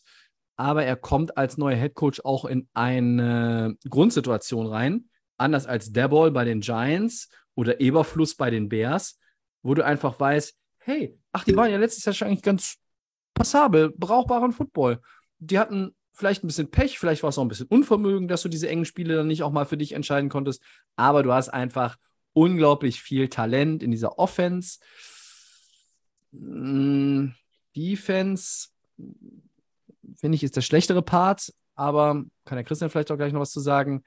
Die Vikings sind für mich ein Team. Wir werden nächste Woche fünf Teams besprechen. Und so ähnlich wie wir es bei der äh, AFC hatten, bleiben also zwei übrig, die in die Playoffs demnach noch kommen aus der Middle of the Pack-Fraktion. Und da sind für mich die Vikings eigentlich auch ein ganz, ganz heißer Kandidat. Vielleicht sogar der heißeste. Ja, ne, also nur um das, damit, damit mich ja keiner falsch versteht, äh, Kirk Cousins, was ich sagen wollte, Top 10 Quarterback für manche Stati Statistik, in manchen Statistiken, ne? das, das meine ich. Also ja, äh, es ist, es, statistisch ist er zum Teil gut und aber es ist ja so ein Quarterback, wo viele sagen, der, der fehlt immer was. Von, schon in Washington damals, er hat den Vertrag nicht bekommen und er war von sich überzeugt, you like that, ne? Und hat es ja ein Stück weit auch den Leuten gezeigt, hat ja auch schon ein Playoff-Spiel gewonnen, hat in, in Minnesota damals das Playoff-Spiel gewonnen. Ähm, Aber es gibt dann auch immer wieder Spiele, wo er nicht so überzeugt und er hat nicht, nicht so den Killerinstinkt oder ja, ne, es, es fehlt irgendwie oft was in, in seinem Spiel, dass man ihn zu den, zu den richtigen Top-Quarterbacks zählt. Er ist eine Nummer drunter. Ähm, ja, manche haben ihn mit, mit, mit äh, Prescott auch verglichen. Ich fand Prescott immer ein bisschen besser, weil der auch vielleicht noch mehr mit selber laufen kann. Ja, er ist irgendwo ein Quarterback, den man so ein bisschen anders sieht, aber ich gebe zu bedenken, man hat auch Stafford lange anders gesehen, hat gesagt, mhm. äh, ja, das ist ein guter Quarterback, aber, ne, äh, und, und dann passiert es vielleicht. Und wenn du dann den Quarter, äh, den, den Super Bowl-Sieg hast, dann sieht das ganz anders aus. Also, Kirk Cousins, ich fand ihn ja immer in der Washington-Zeit auch, auch ganz gut. Ich war ja immer einer, der, der ein bisschen positiver vielleicht auch gesehen hat. Und er hat eine talentierte Offense, zwei Receiver, die in Green Bay Nummer 1 Receiver wären. Ähm, O-Line, Christian Dursa, der, der Left Tackle ist gut, äh, Bradbury, der, der Center. Ähm, so, das heißt, Cleveland, Guard, äh, Left Guard. Das heißt, du hast ein paar Spieler, die du als hohe Draftpicks geholt hast und versuchst da diese O-Line ähm, zusammenzuhalten. Äh, O'Neill, der, der Right Tackle, ist auch ein guter Spieler. Also da sind schon, sind schon ein paar talentierte Leute in der, in der Line auch da. Ja, und äh, du hast gesagt, der schlechtere Teil ist die Defense. Würde ich dir zustimmen. Es ist ja. äh, eine Frage, wie äh, fit sind die beiden Outside-Linebacker für mich. Also Hunter äh, mhm. und The Darius Smith, der, der in Green Bay sehr, sehr gut gespielt hat in den letzten Jahren, äh, die sind richtig gut, wenn die fit sind. Mhm. Aber man muss auch sagen, äh, The Darius Smith hat das ganze letzte Jahr mit einer Rückenverletzung nicht gespielt. was steckt in dem Spieler noch drin? Ich kann das unheimlich schwer bewerten wenn die beiden zusammen als Pass-Rushing äh, Duo sozusagen äh, den Quarterback angreifen, ähm, mit den, mit den Mittellinebackern wären das, wären das vielleicht so eine der besten Linebacker-Truppen in der Liga. Aber es ist ein großes Fragezeichen, äh, wie viele Spiele machen die denn zusammen? Ne? Ähm, ja, also das ist das, was so in der Defense für mich die größte Frage ist. Ähm, sind diese Pass-Rusher fit? wenn die die ganze Saison ja. durchspielen. Dann was hat die mit, Defense mit, für mich Was ist mit Patrick Peterson? Ich meine, der kommt ja auch in die Jahre, ne? Also, ja. Und, ja. und Danzler, ist der ein, ein, Cornerback, mit dem du wirklich die nächsten Jahre, also, ja. Hm. Ist das ein Go-To-Guy in der Defense? Ja. Entschuldigung, auch, ich wollte, ja, nee, du warst so ein bisschen ja. noch im Flow gerade. Ne, nee, ne, ist, ist, richtig. Nee, das sind halt äh, mit Harrison Smith und Patrick Peterson die älteren Spieler, die, die richtig, richtig gut waren, aber die natürlich so ein bisschen jetzt auch am Ende ihrer Karriere irgendwann angekommen sind. Äh, Danzler, der, der, der Corner, äh, Sullivan, der Nickel Corner, der auch in Green Bay nicht unbedingt verlängert worden ist, um ja, der okay war, aber jetzt vielleicht auch von den Gegnern immer mal so als Schwachstelle in der Secondary ausgemacht wurde. Ja, also in der Defense doch einige Fragezeichen. Wenn alles gut läuft ähm, und die Spieler gesund bleiben, kann das eine gute Defense sein. Die, ähm, die Offense hat schon, glaube ich, ein gewisses Niveau, von dem man ausgehen kann. Ja, und einen neuen Coach, der vielleicht auch ein bisschen mehr Energie wieder reinbringen kann, ähm, Simmer war ja oft. Ja, mehr, so als bisschen, die, mehr, als die, andere Tröte auf jeden Fall. Ja, ein bisschen äh, steht er an der Seitenlinie und äh, ja, da war, glaube ich, war, glaube ich, gut, da den Coach mal nach den Jahren ja. jetzt zu wechseln. Auf und, jeden Fall. Äh, die Idee, dass sie vor Green Bay landen können, ist ja nicht, ist ja nicht so weit hergeholt. Ne? Das, ähm, Green Bay hat diesen, diesen Nummer 1 Receiver verloren und äh, das kann schnell gehen. Und, und ja. Minnesota hat, der, der, ich glaube, der Abstand zwischen Minnesota und Green Bay ist nicht so groß. Ähm, trotzdem, dadurch, dass einige Fragezeichen sind und der Quarterback nicht ein, ein Top-Quarterback ist, haben wir sie jetzt erstmal bei Middle of the Pack einsortiert. Aber du sagst auch, eins der Teams, die wir in den Playoffs eigentlich noch sehen. Ne? Ja, äh, es gibt ja immer Überraschungen und ich glaube, dass es Überraschungen gibt von, dass, dass Teams, die, die viele Leute in den Playoffs sehen, dass sie nicht in die Playoffs kommen werden und ähm, dann sind die Vikings da. Da bin ich von überzeugt. Auch deren Schedule ist jetzt nicht furchteinflößend, so, wenn man mal ein bisschen überfliegt. Klar, du hast halt Green Bay und in Philly, das sind ja sich die geilsten und dankbarsten Aufgaben zum Saisonstart, aber dann hast du die Lions, die Saints, die Bears, die Dolphins Bye Week, dann spielst du zu Hause gegen Arizona, spielst in Washington. Also das heißt, so nach der Hälfte der Saison könntest du dich schon in eine Position gebracht haben, in der du oben mitschwimmst. Vielleicht führst du sogar ein bisschen gegenüber Green Bay in der Division, das kann passieren. Ähm, und dann bist du an einem Punkt so Anfang, Mitte November, wo du sagen musst, so, jetzt kommt ein tougher Stretch, Buffalo, Dallas, New England. Aber dann hast du halt auch nochmal die Jets, die Lions, Colts, dann spielst du die Giants. Und am Ende hast du diese beiden Divisionsspiele gegen Green Bay und Chicago. Das ist ja Green Bay Woche 1 und 17. Und dieses Spiel in Woche 17, 1. Januar, das könnte ein Spiel sein, wenn für die Vikings alles gut läuft, in dem vielleicht die Division noch on the table ist. Ja, ne? ja Ähm, cool, ne? hätte natürlich was, so zum, äh, wenn man ausgenüchtert ist, dann nach Silvester kann man sich das, äh, 22.25 Uhr sollte mal wieder nüchtern sein, am Neujahrsabend, dann kann man sich das auf jeden Fall reinziehen.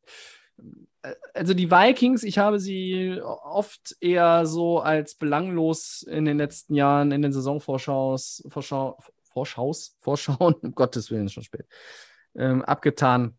Und das sehe ich dieses Jahr anders.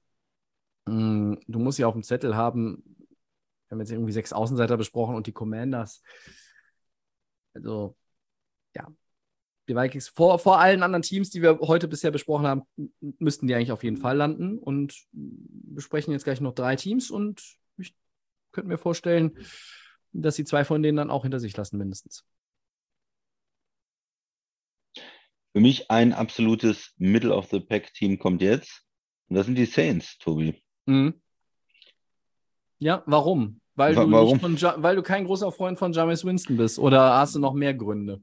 Das ist ein Grund, äh, sie, sie verwirren mich. Sie sind auf der einen Seite, gehen, sind sie ja weiter im Draft, hochgetradet, äh, Chris Olave den, den äh, Receiver geholt. Ja, sie halten sich für ein Playoff-Team. Ja, Äh. genau. Man hat das Gefühl, sie sind davon überzeugt, wir sind weiter im Playoff-Team, äh, wir sind auf einem Level mit Tampa, wir, dann können wir auch locker die Division gewinnen und ähm, wir, wir gehören eigentlich in den Super Bowl so ungefähr. Auf der anderen Seite äh, muss man ihn, habt ihr auch mitbekommen, dass Drew Brees nicht mehr euer Quarterback ist? Habt ihr mitbekommen, dass Michael Thomas in den letzten drei Jahren äh, wie kaum gespielt hat? Habt ihr mitbekommen, dass äh, euer Coach jetzt ein anderer ist und ihr Dennis Allen habt, der nicht so erfolgreich ist wie Sean Payton? Also äh, da, das sind so diese ähm, Punkte und eigentlich hätte man irgendwann erwartet, irgendwann kommt dieser komplette Rebuild in New Orleans, dieser Mhm. absolute Wechsel, wo auch vielleicht ein paar äh, Spieler und Veteranen abgegeben werden für zukünftige Draftpicks und dass man einen neuen Quarterback versucht aufzubauen.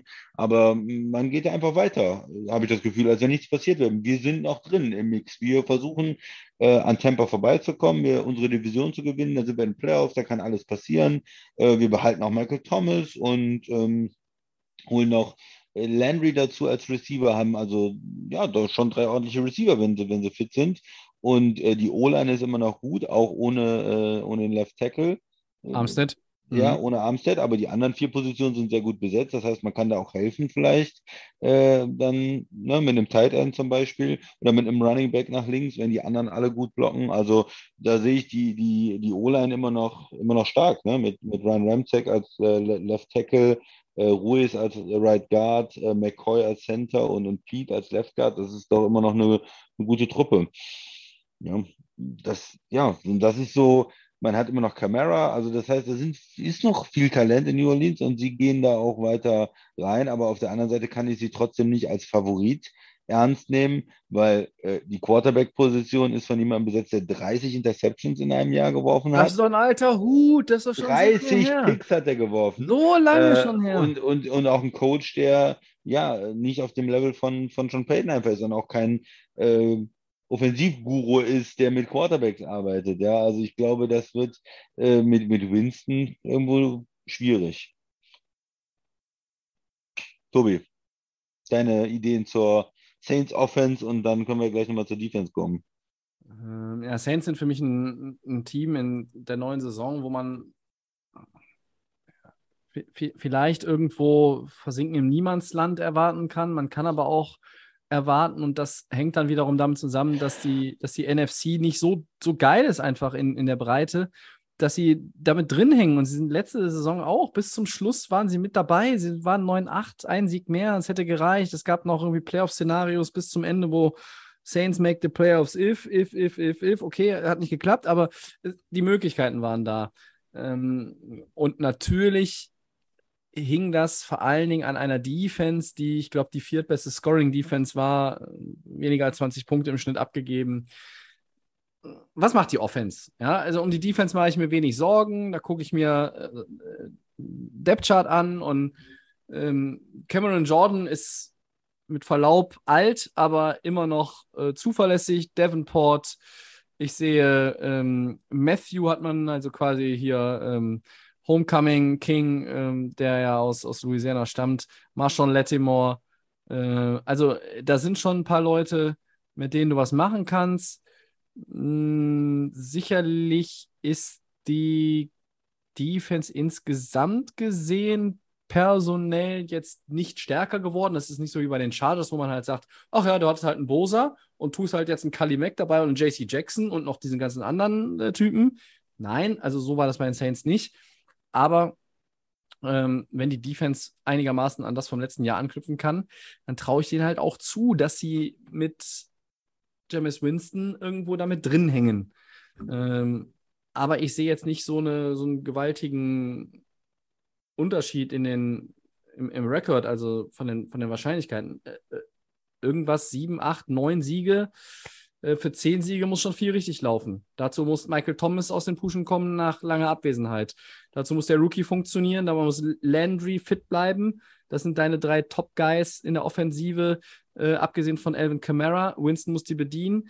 Gehst du äh, irgendwie auch wieder in die Saison und sagst, ja, okay, wir wissen, Jameis macht Fehler, wir, wir kalkulieren das ein. Trotzdem kriegen wir aber auch irgendwie nicht Spektakel alleine, sondern halt auch irgendwie Produktion und, und auch gutes Quarterback-Play, auch wenn er mal Fehler macht.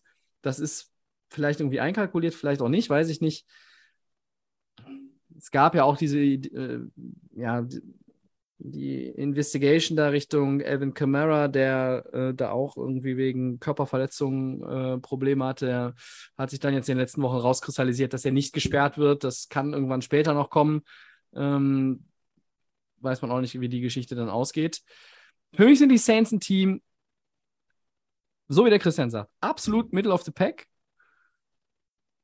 Wenn Vincents Fehlerquote gering bleibt, hast du ein Winning Record.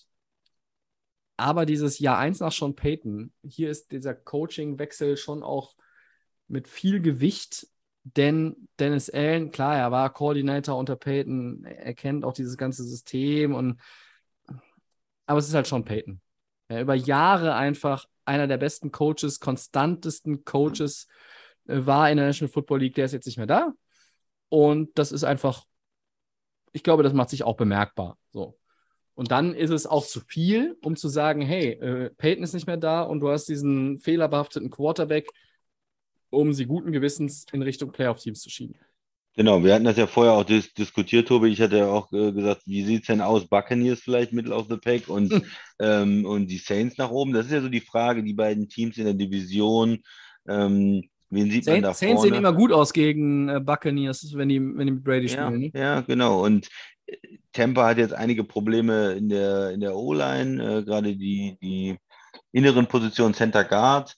Und da könnte man natürlich schon die Überlegung haben, okay, kann nicht die, können nicht die Saints mit ihrer guten Defense ähm, und der ver vielleicht verbesserten Offense mit dem neuen Receiver und so äh, da dagegen halten und gewinnen die vielleicht die Division. Ne? Man muss auch mal, Football ändert sich viel und, und äh, irgendwann wird ja Brady vielleicht auch doch nochmal sein Alter zu spüren bekommen und ist es nicht vielleicht gut, da die Saints als Favorit in, die, ähm, in, in der Division zu haben.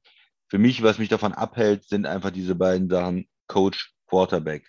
Ich, mhm. Jameis Winston, der hat 30 Picks geworfen. Ich kann den nicht vor Brady tippen. Tut mir leid, das geht nicht. Und wenn man dann noch einen guten Backup hätte, ein Potenzial, irgendwie einen, einen jungen Spieler, aber Andy Dalton, Nee, das, das ah, ist da ist er wieder. Red Rifle. Ja, ja, der vor fünf Jahren durchschnittliche äh, äh, Andy Dalton, der jetzt auch nicht besser geworden ist in den letzten Jahren. Nee, also da muss, wenn, wenn die was anderes, äh, andere Angebote auf Quarterback hätten, dann würde ich da sagen, ähm, ja, die Saints so für mich nur Middle of the Pack, aber ein Team auch irgendwie mit Upside. Also wenn Winston wirklich seine Fehler ähm, im Griff hat, dann können die auch die Division gewinnen. Also da sage ich, das ist ein Team, was auch in die Playoff kommen kann, die Division gewinnen kann. Ja, ich habe ja eben so die Vikings nach oben geschoben und äh, Vikings mehr Upside als Saints für mich. Ja, ich sag mal, die Saints haben für mich noch mehr Upside. Einfach weil Äh, ich die nicht mag, die Vikings. Ja, gut, das ist ja Divisionskonkurrent, das kann ich, Genau. kann ich nachvollziehen. Deshalb ist das eigentlich die perfekte Überleitung für das nächste Team, was wir besprechen wollen, ne? Dein Divisionskonkurrent, die Ja, aber so, Cardinals. so ist es. So ist es. Die, Ähm, die- Arizona Cardinals. Die sind doch auf dem Weg zum, zum Super Bowl. Warum haben, die haben wir, glaube ich, falsch einsortiert. Die haben ihren äh, General Manager, ihren Coach verlängert, ihren Quarterback einen neuen Supervertrag gegeben. Die haben, äh, da läuft da alles super, oder, Tobi? Da läuft, da läuft alles richtig gut. Ähm, natürlich gibt es viele, die sagen, ach, und, und wir glauben an Kyler Murray und der ist ein, ist der Quarterback, mit dem man jetzt tatsächlich auch den, diesen Schritt, ja, machen kann. Erst einmal bist du in der NFC West, da sind die Rams äh, der Favorit und dann gibt es noch ein anderes Team, was ich auch über den Arizona Cardinals sehe. Ähm, und wir haben das ja in den letzten Monaten immer mal wieder auch angerissen. Du fängst gut an und kackst dann ab. Und das ist irgendwie so ein Muster, was sich bei Kingsbury durchzieht. Das zieht sich auch ähm, jetzt halt nach dem College in der, in der NFL so durch. Und Kyler Murray, ja, für mich ist er ein Quarterback, der irgendwie noch so seinen Platz finden muss, möchte ich es mal so formulieren. Also rein vom, vom, vom Spielstil, also was für ein Quarterback ist er? Äh, und ja, wie, wie klatsch ist er? Also, wenn es dann wirklich hart auf hart kommt, äh, ich weiß, dass jetzt einige sofort dieses ähm, Hail Murray Play auf die Andre Hopkins im Kopf haben. Aber das hat nur funktioniert, weil der Andre Hopkins äh, einfach so gute Hände hatte. Ja, also ich glaube, wenn es ein anderer Receiver gewesen wäre, wäre das kein Cardinals-Win gewesen.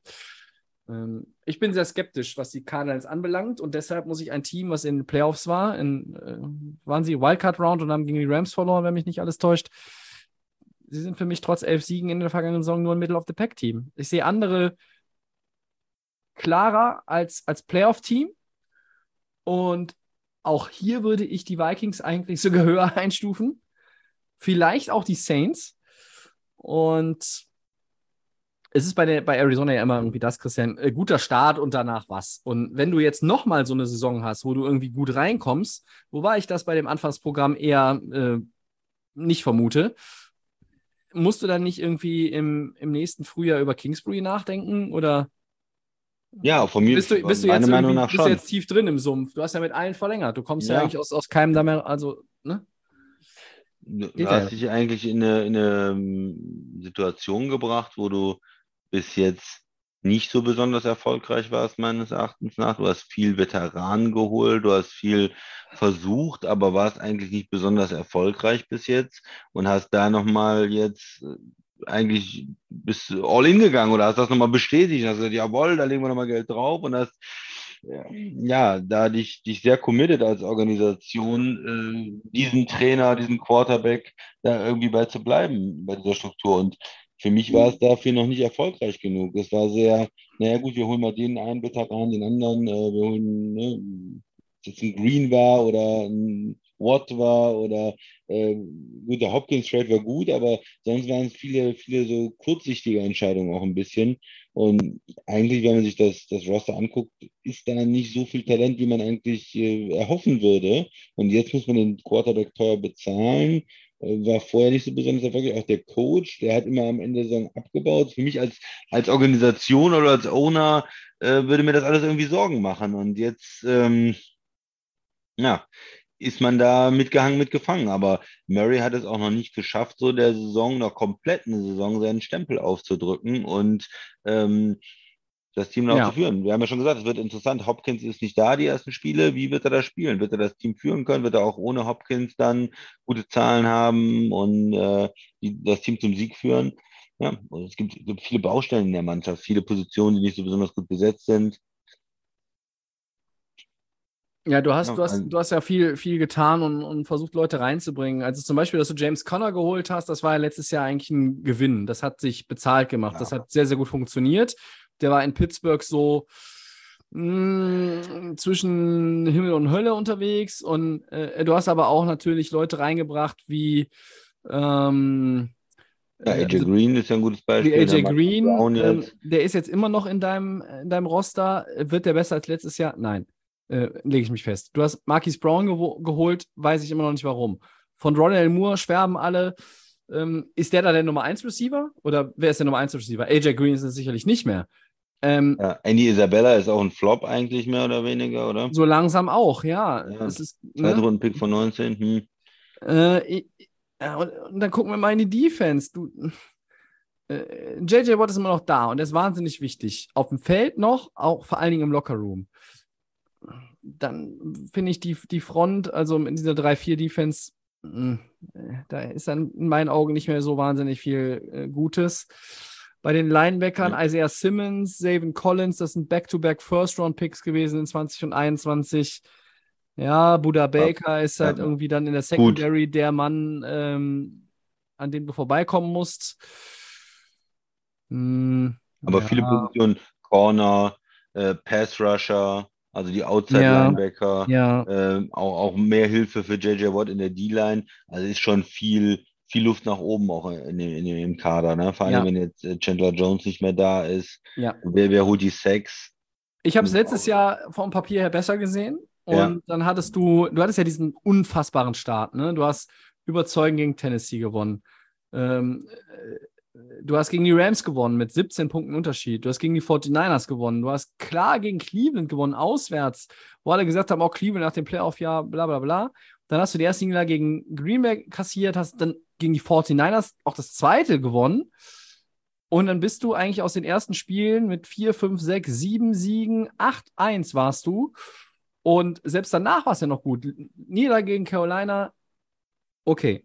Seattle, Chicago geschlagen und danach ist irgendwas passiert. Du hast gegen die Rams verloren, dann hast du 30-12 gegen Detroit verloren und da war eigentlich so dieser Knackpunkt meines äh, Erachtens nach.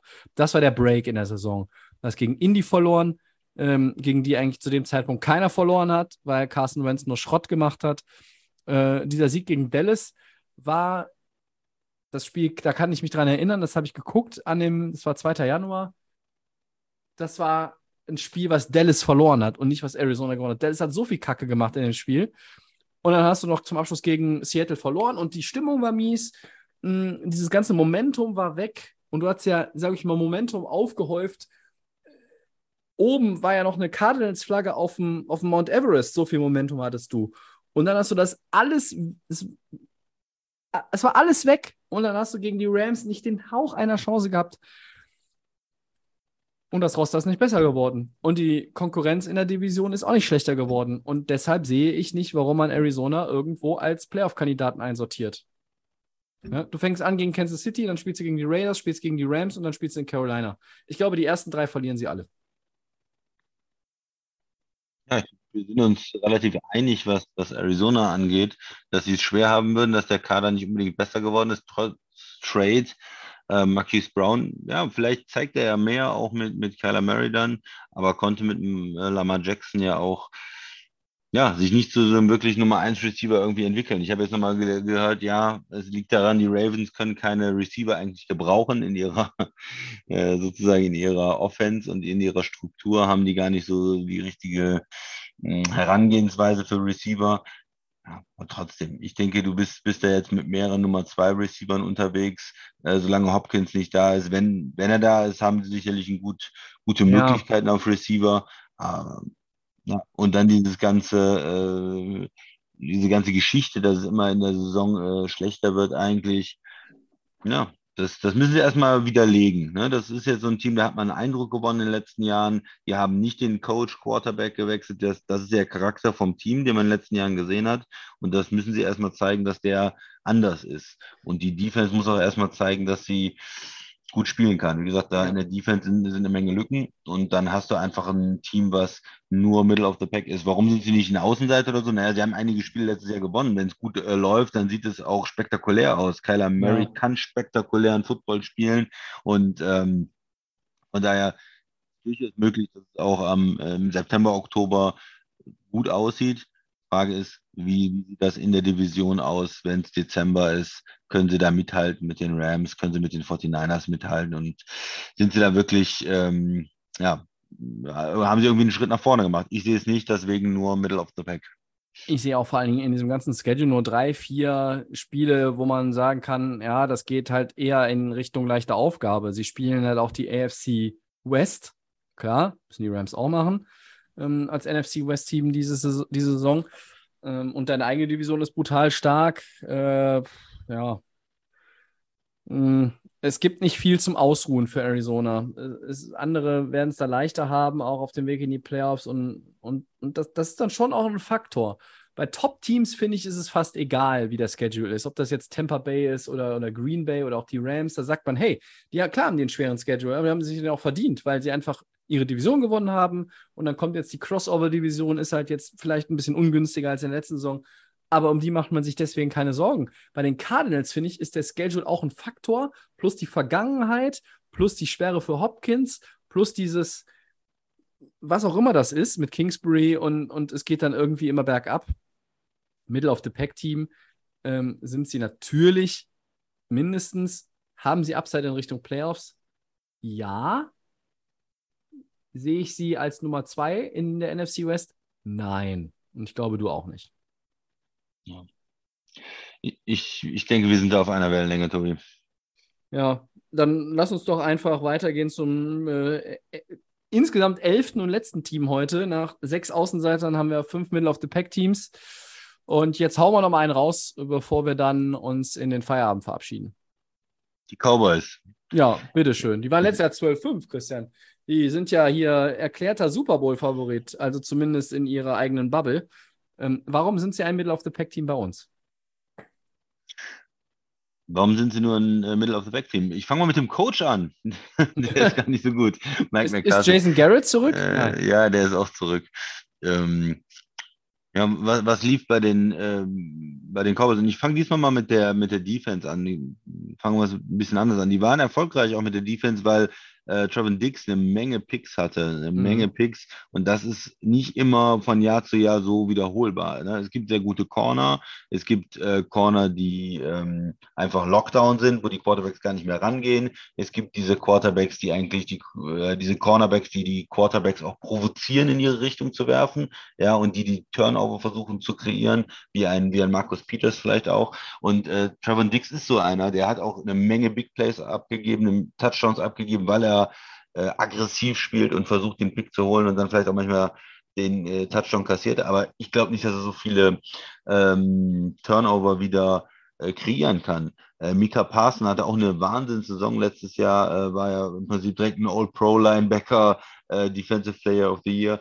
Ja. Ich glaube auch nicht, dass, oder ich weiß nicht, ob der direkt äh, nächstes Jahr wieder so gut spielen kann, ob der vielleicht auch ein bisschen ähm, in eine, in eine schwierige zweite Saison gerät. Und sonst gibt es natürlich auch viele Fragezeichen in, in der Defense oder viele ja, Positionen, die auch nicht so gut besetzt sind. Äh, in der Secondary vor allen Dingen, die anderen Cornerback-Positionen, ähm, Safety. Also die, ähm, Defense der Cowboys hat letztes Jahr ein bisschen von, dem, von diesen Big Plays, von diesen zwei Spielern vor allen Dingen äh, gelebt. Ähm, ich glaube nicht, dass sich das so wiederholt und ich sehe nicht, dass sie in der Breite so eine starke, so eine starke Defense haben. Das ist ähm, so das eine. Das andere ist äh, dann in der Offense. Äh, ja, hier ist ja ein guter Quarterback vorhanden, Dak Prescott. Ich habe ihn ja auch oft gelobt. Ähm, warum sehe ich da Probleme? Naja, ich sehe erstmal Probleme äh, in der O-Line. Er hat sich von, einem, von einer Stärke zu einer Schwäche irgendwo äh, verwandelt mhm. jetzt über die letzten Jahre. Äh, da hat man auch Zach Martin, der, der Right Guard, und dann nicht mehr viel von der. Von den von anderen von vor drei, vier Jahren ist keiner ja, mehr übrig geblieben. Ist, ist, ist, ist, niemand mehr dabei, ne? Und das sind jetzt alles Fragezeichenpositionen oder die mit drei, dritt, viertrunden-Picks ist und so. Und die Zeit, wo die, die Cowboys eine, eine Top 5 äh, O-Line äh, über mehrere Jahre hatten und manchmal sogar die beste der Liga, die ist vorbei und man muss sich da mit einer schlechteren O-Line ähm, ja, zufrieden geben oder das ist einfach die Realität jetzt in Dallas und äh, das ist natürlich für Dak Prescott dann auch äh, schwieriger. Und das nächste ist dann auch Receiver. Äh, hm. kommt von der Verletzung zurück ähm, und äh, ähm, CD Lamb ist der Go-To-Guy. CD ne? Lamb ist nur noch der, der einzige Receiver, der da ist. Äh, und ähm, Cooper haben sie ja getradet zu Cleveland. Das, das ist mir gerade entfallen. Das heißt, du hast also einen ähm, Receiver getradet, einer kommt von einer Verletzung zurück, von deinen drei Receivern und, und CD Lamb, da fokussiert sich jetzt alles drauf. Ja, also es ist äh, O-Line, großes Fragezeichen, Defense hat nur vom Big Play gelebt, Coach bin ich nicht so davon überzeugt, dass er wesentlich besser geworden ist. Ähm, ja, und damit eine Mannschaft, die vielleicht ein bisschen overrated ist. Tobi, du hast zugestimmt, dass Dallas Middle of the Pack ist. Was sind deine Gedanken? Ja, wenn man sich das jetzt natürlich mal an der Hand abzählt, ist klar, dass wir nächste Woche die Eagles besprechen und dass sie für uns die Division gewinnen. Und ähm, ich bin von den Eagles jetzt auch nicht 100 Pro überzeugt, aber ich glaube, dass sie das, das packen können. Ich unter, unterstütze das, da sind, waren wir uns jetzt einig. Und die Dallas Cowboys äh, haben immer dieses Selbstverständnis, ja, wir wollen den Super Bowl gewinnen, wir sind auch mal wieder dran. Das ist dieses, dieses Denken, was da in Texas einfach äh, auch vorherrscht, ähm, aufgrund der ruhmreichen Vergangenheit, vielleicht auch immer noch für einige nachvollziehbar, aber das ist nun auch wirklich lange, lange in der Vergangenheit mittlerweile. Und nur weil man irgendwie 100.000 Mann ins Stadion bringt und den größten Videowürfel hat und Jerry Jones die Schrippen zieht, heißt das nicht automatisch, dass man immer zu den Top-Teams gehört. Und ähm, du hast es eigentlich schon perfekt analysiert. Ähm, Cooper ist weg, auch wenn vielleicht die absolute Dominanz von Amari Cooper jetzt im vergangenen Jahr nicht zu sehen war. Aber ich sehe zum Beispiel auch das Problem, Ezekiel Elliott ist auf dem absteigenden Ast. Im, ich, ich bin eigentlich schon geneigt zu sagen, er hat seine besten Jahre hinter sich das mit Tony Pollard einen, einen richtig guten zweiten Running Back.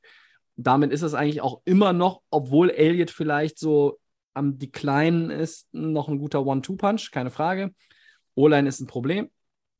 Das hast du äh, ausführlich äh, angerissen, äh, nicht nur angerissen, ausführlich äh, besprochen. Und in der Defense, ja, äh, holt Dix wieder so viele Picks wie im vergangenen Jahr. Parsons, äh, Marcus Lawrence würde ich noch in die Kategorie packen, über jeden Zweifel erhaben. Aber ähm, die anderen dann alle eigentlich schon nicht mehr. Und ja, McCarthy sehe ich immer noch besser als ein, als ein Jason Garrett, der nur applaudierend an der Seitenlinie steht ähm, und selber nicht weiß, warum er applaudiert hat. Dallas ist ein Team, die haben ein völlig völlig überzogen ist. Klar, jede, also alle Teams glauben, sie kommen in die Playoffs oder den Super Bowl, aber Dallas hat ein völlig überzogenes Selbstverständnis seit Jahren. Und ähm, wann kommen die denn mal in ein Championship Game? Ja, dieses Jahr nicht, die Saison. Sehe ich nicht. Siehst du auch nicht. Also, wir, nein, ich, nein. ich, glaube, ich glaube, die Dallas Cowboys kommen nicht in die Playoffs. Äh, könnte ich mir echt gut vorstellen. Ich habe eben gesagt, die Vikings habe ich mit mehr Upside als die Saints. Ich sehe sie auch über den Cardinals ja, vielleicht sind die Cowboys dann einfach auch mit Doug Prescott und äh, irgendwie ein paar Big Plays der, der Defense und dann einfach auch doch noch einem besseren Jahr von Ezekiel Elliott und natürlich auch dann CD Lamp, als ich es eigentlich jetzt so auf dem Papier erwarte. Dann könnte ich mir vorstellen, rutschen sie irgendwo da rein in die Wildcard. Da findet man wieder das Argument, so toll ist die NFC nicht. Aber Dallas wird es schwer haben, die Division zu gewinnen. Ich glaube, sie gewinnen sie nicht. Und deshalb sind sie ein Middle of the Pack Team. Sie haben Upside. Aber es wäre für mich auch kein kompletter Schocker, wenn sie eine 8-9-Saison spielen und äh, dann wieder äh, großer Alarm ist bei den Cowboys. Ja, ich, ich hätte ja auch mal gesagt, vielleicht ist es auch First Coach fired, ne? Aber äh, Jerry Jones hat ja diese, diese Tendenz, lange an Coaches festzuhalten, ja. wo auch alle anderen sagen, warum hast du nicht schon, schon vor zwei Jahren gefeuert? Ähm, ja. Also das, das spricht natürlich dagegen. Aber es kann natürlich auch so eine, so eine Season from Hell werden in Dallas, weil die o Wichtigkeit der O-Line wird ja oft unterschätzt. Ne? Ähm, da wird über die ja. ah, Receiver und der 1000 Yard Receiver und der 1000 Yard Running Back, aber O-Line O-Line, ja. O-Line, O-Line. Wenn, wenn du eine wirklich nicht funktionierende O-Line hast, wenn die nicht mal irgendwie mittelmäßig ist, sondern richtig schlecht ist, dann funktioniert dein Running Game nicht, dann funktioniert das nicht. Äh, du kannst nicht lange Spielzüge entwickeln, weil der Quarterback schon gesackt ist und dann kriegst du eine Menge Probleme. Ähm, ja, und, und, das Ganze wird nicht mehr funktional. Die, die Verletzungsgefahr für, für Spieler steigt, auch für den Quarterback natürlich. Und von daher ist da auch für mich bei den Eagles einfach die bessere O-Line ähm, da. Und ja, wir haben mal gesagt, Dallas, nur Middle of the Pack. Mal gucken, ob sich mal ein paar Dallas-Fans melden. Muss es ja eigentlich auch eine Menge geben, die, die uns da widersprechen. Aber Es, ähm, Ich glaube, die führen ein Schattendasein äh, Ja. nach den letzten Saisons. sie Und sind auch irgendwo davon, davon weg, äh, Ja. Richtung Super Bowl zu kommen, die, die Ja. Cowboys, ja. Ja, ja. Äh, äh, mehr noch davon weg als in den Jahren zuvor, finde ich. Äh, nur mal äh, so die ersten sechs Spiele, Christian, und dann äh, sagst du mir mal, was du einfach aus dem Bauch heraus für einen Rekord erwartest, den Dallas Mhm. Nach. Woche 6 hat. Zu Hause gegen Tampa, zu Hause gegen Cincinnati, bei den Giants, zu Hause gegen Washington, bei den Rams und in Philadelphia bei den Eagles. 2-4. Ja, ich, wenn sie Washington verlieren, ist 1-5 und, und dann brennt der Baum. Aber bei 2-4 brennt in Dallas auch der Baum, das ist ja gar keine Frage. Dann musst du gegen Detroit und Chicago schon gewinnen, äh, bevor du in die Bye-Week gehst. Aber ähm, danach wird es jetzt auch nicht äh, unbedingt äh, viel einfacher. Also, das wird eine ganz, ganz interessante Saison, wenn man als neutraler Football-Fan auf die Cowboys guckt. Und wenn man als Cowboys-Fan drauf guckt, würde ich mir eher Sorgen machen, weil da sind der Christian und ich uns wir sind uns heute dann doch sehr oft sehr einig gewesen wieder, aber so ist es nun mal. Ähm, da muss man schon, ja, man muss sich darauf einstellen, dass es eher auch noch mal einen Schritt zurückgeht als nach vorne. Denn alle erwarten immer bei den Cowboys gerade die Leute, die halt da im Stadion regelmäßig hingehen, ne? also die Die Hard Cowboys-Fans in den USA, die denken, oh ja, dieses Jahr sind wir dran und wir haben es doch. Und nee, also äh, O-Line war mal richtig gut, jetzt ist sie richtig schlecht und ja, es wird ein kompliziertes Jahr. Und deshalb ist Dallas ein Middle-of-the-Pack-Team bei uns. Nach den Commanders, den Vikings, den Saints und den Cardinals das fünfte und letzte. Und dann haben wir heute tatsächlich elf Teams in einem Podcast besprochen, der auch wieder mal ein bisschen länger ging, aber wir sind noch weit weg von der magischen Zwei-Stunden-Grenze. Christian, haben wir noch irgendwas vergessen? Ja, Nein, wir machen ja keine Four Downs. Sind wir durchgegangen, ja. Ja. Keine Four Downs heute. Wir verabschieden uns einfach jetzt nach diesen elf Teams. Ähm, das war Episode 234 von Delay of Game, der Football Podcast. Vielen Dank an den Christian Sehr gerne. und vielen Dank an euch alle fürs äh, Zuhören. Hoffentlich ist keiner sauer, dass wir jetzt dem Team äh, seines oder ihres Herzens nicht irgendwie 12 oder 15 Oh, Minuten geschenkt haben. ja. Mm, Die, die Zeit drängt, liebe Leute. Ja. Die Saison steht quasi vor der Tür. Nächste Woche gibt es natürlich noch die Favoriten plus ein, äh, ja, ich, möch, ich möchte sagen, Bonbon für unsere Zuhörer. Mehr dazu nächste Woche. Verraten wird jetzt hier nichts. Einstweilen wünschen wir euch eine gute Zeit. Müssen aber natürlich noch darauf hinweisen, wo ihr den Podcast hören könnt. Bei Soundcloud, bei Apple Podcasts, bei Spotify und bei den geschätzten Kollegen von. The Fan FM. Wobei ich mit denen jetzt echt nochmal ein ernstes Wort reden muss, Oh. weil irgendwie sehe ich das auf der Homepage nicht mehr, dass es da einläuft. Also irgendwie haben die, ja, vielleicht sind die noch Dann komplett auf, auf Amateur-Eishockey umgestiegen, was ja sein kann. Ähm, ja, vielleicht müssen wir unsere Abmoderation auch mal ändern. Ja. Ich frage mal nach. Äh, Christian, wir sind auch natürlich bei Facebook und bei Twitter äh, am Start. Da hast du, glaube ich, diese Woche wieder Dienst. Äh, NFL. Unglaublich und auch bei Instagram sind wir auch. Ja, Delay nicht of Game vergessen. unterstrich Podcast. Da äh, ist, glaube ich, der Max dran diese Woche. So, das war's jetzt mit unseren Albernheiten und auch mit unserer Episode. Wir wünschen euch eine gute Zeit und sind nächste Woche wieder am Start. Bis dahin, alles Gute. Ciao.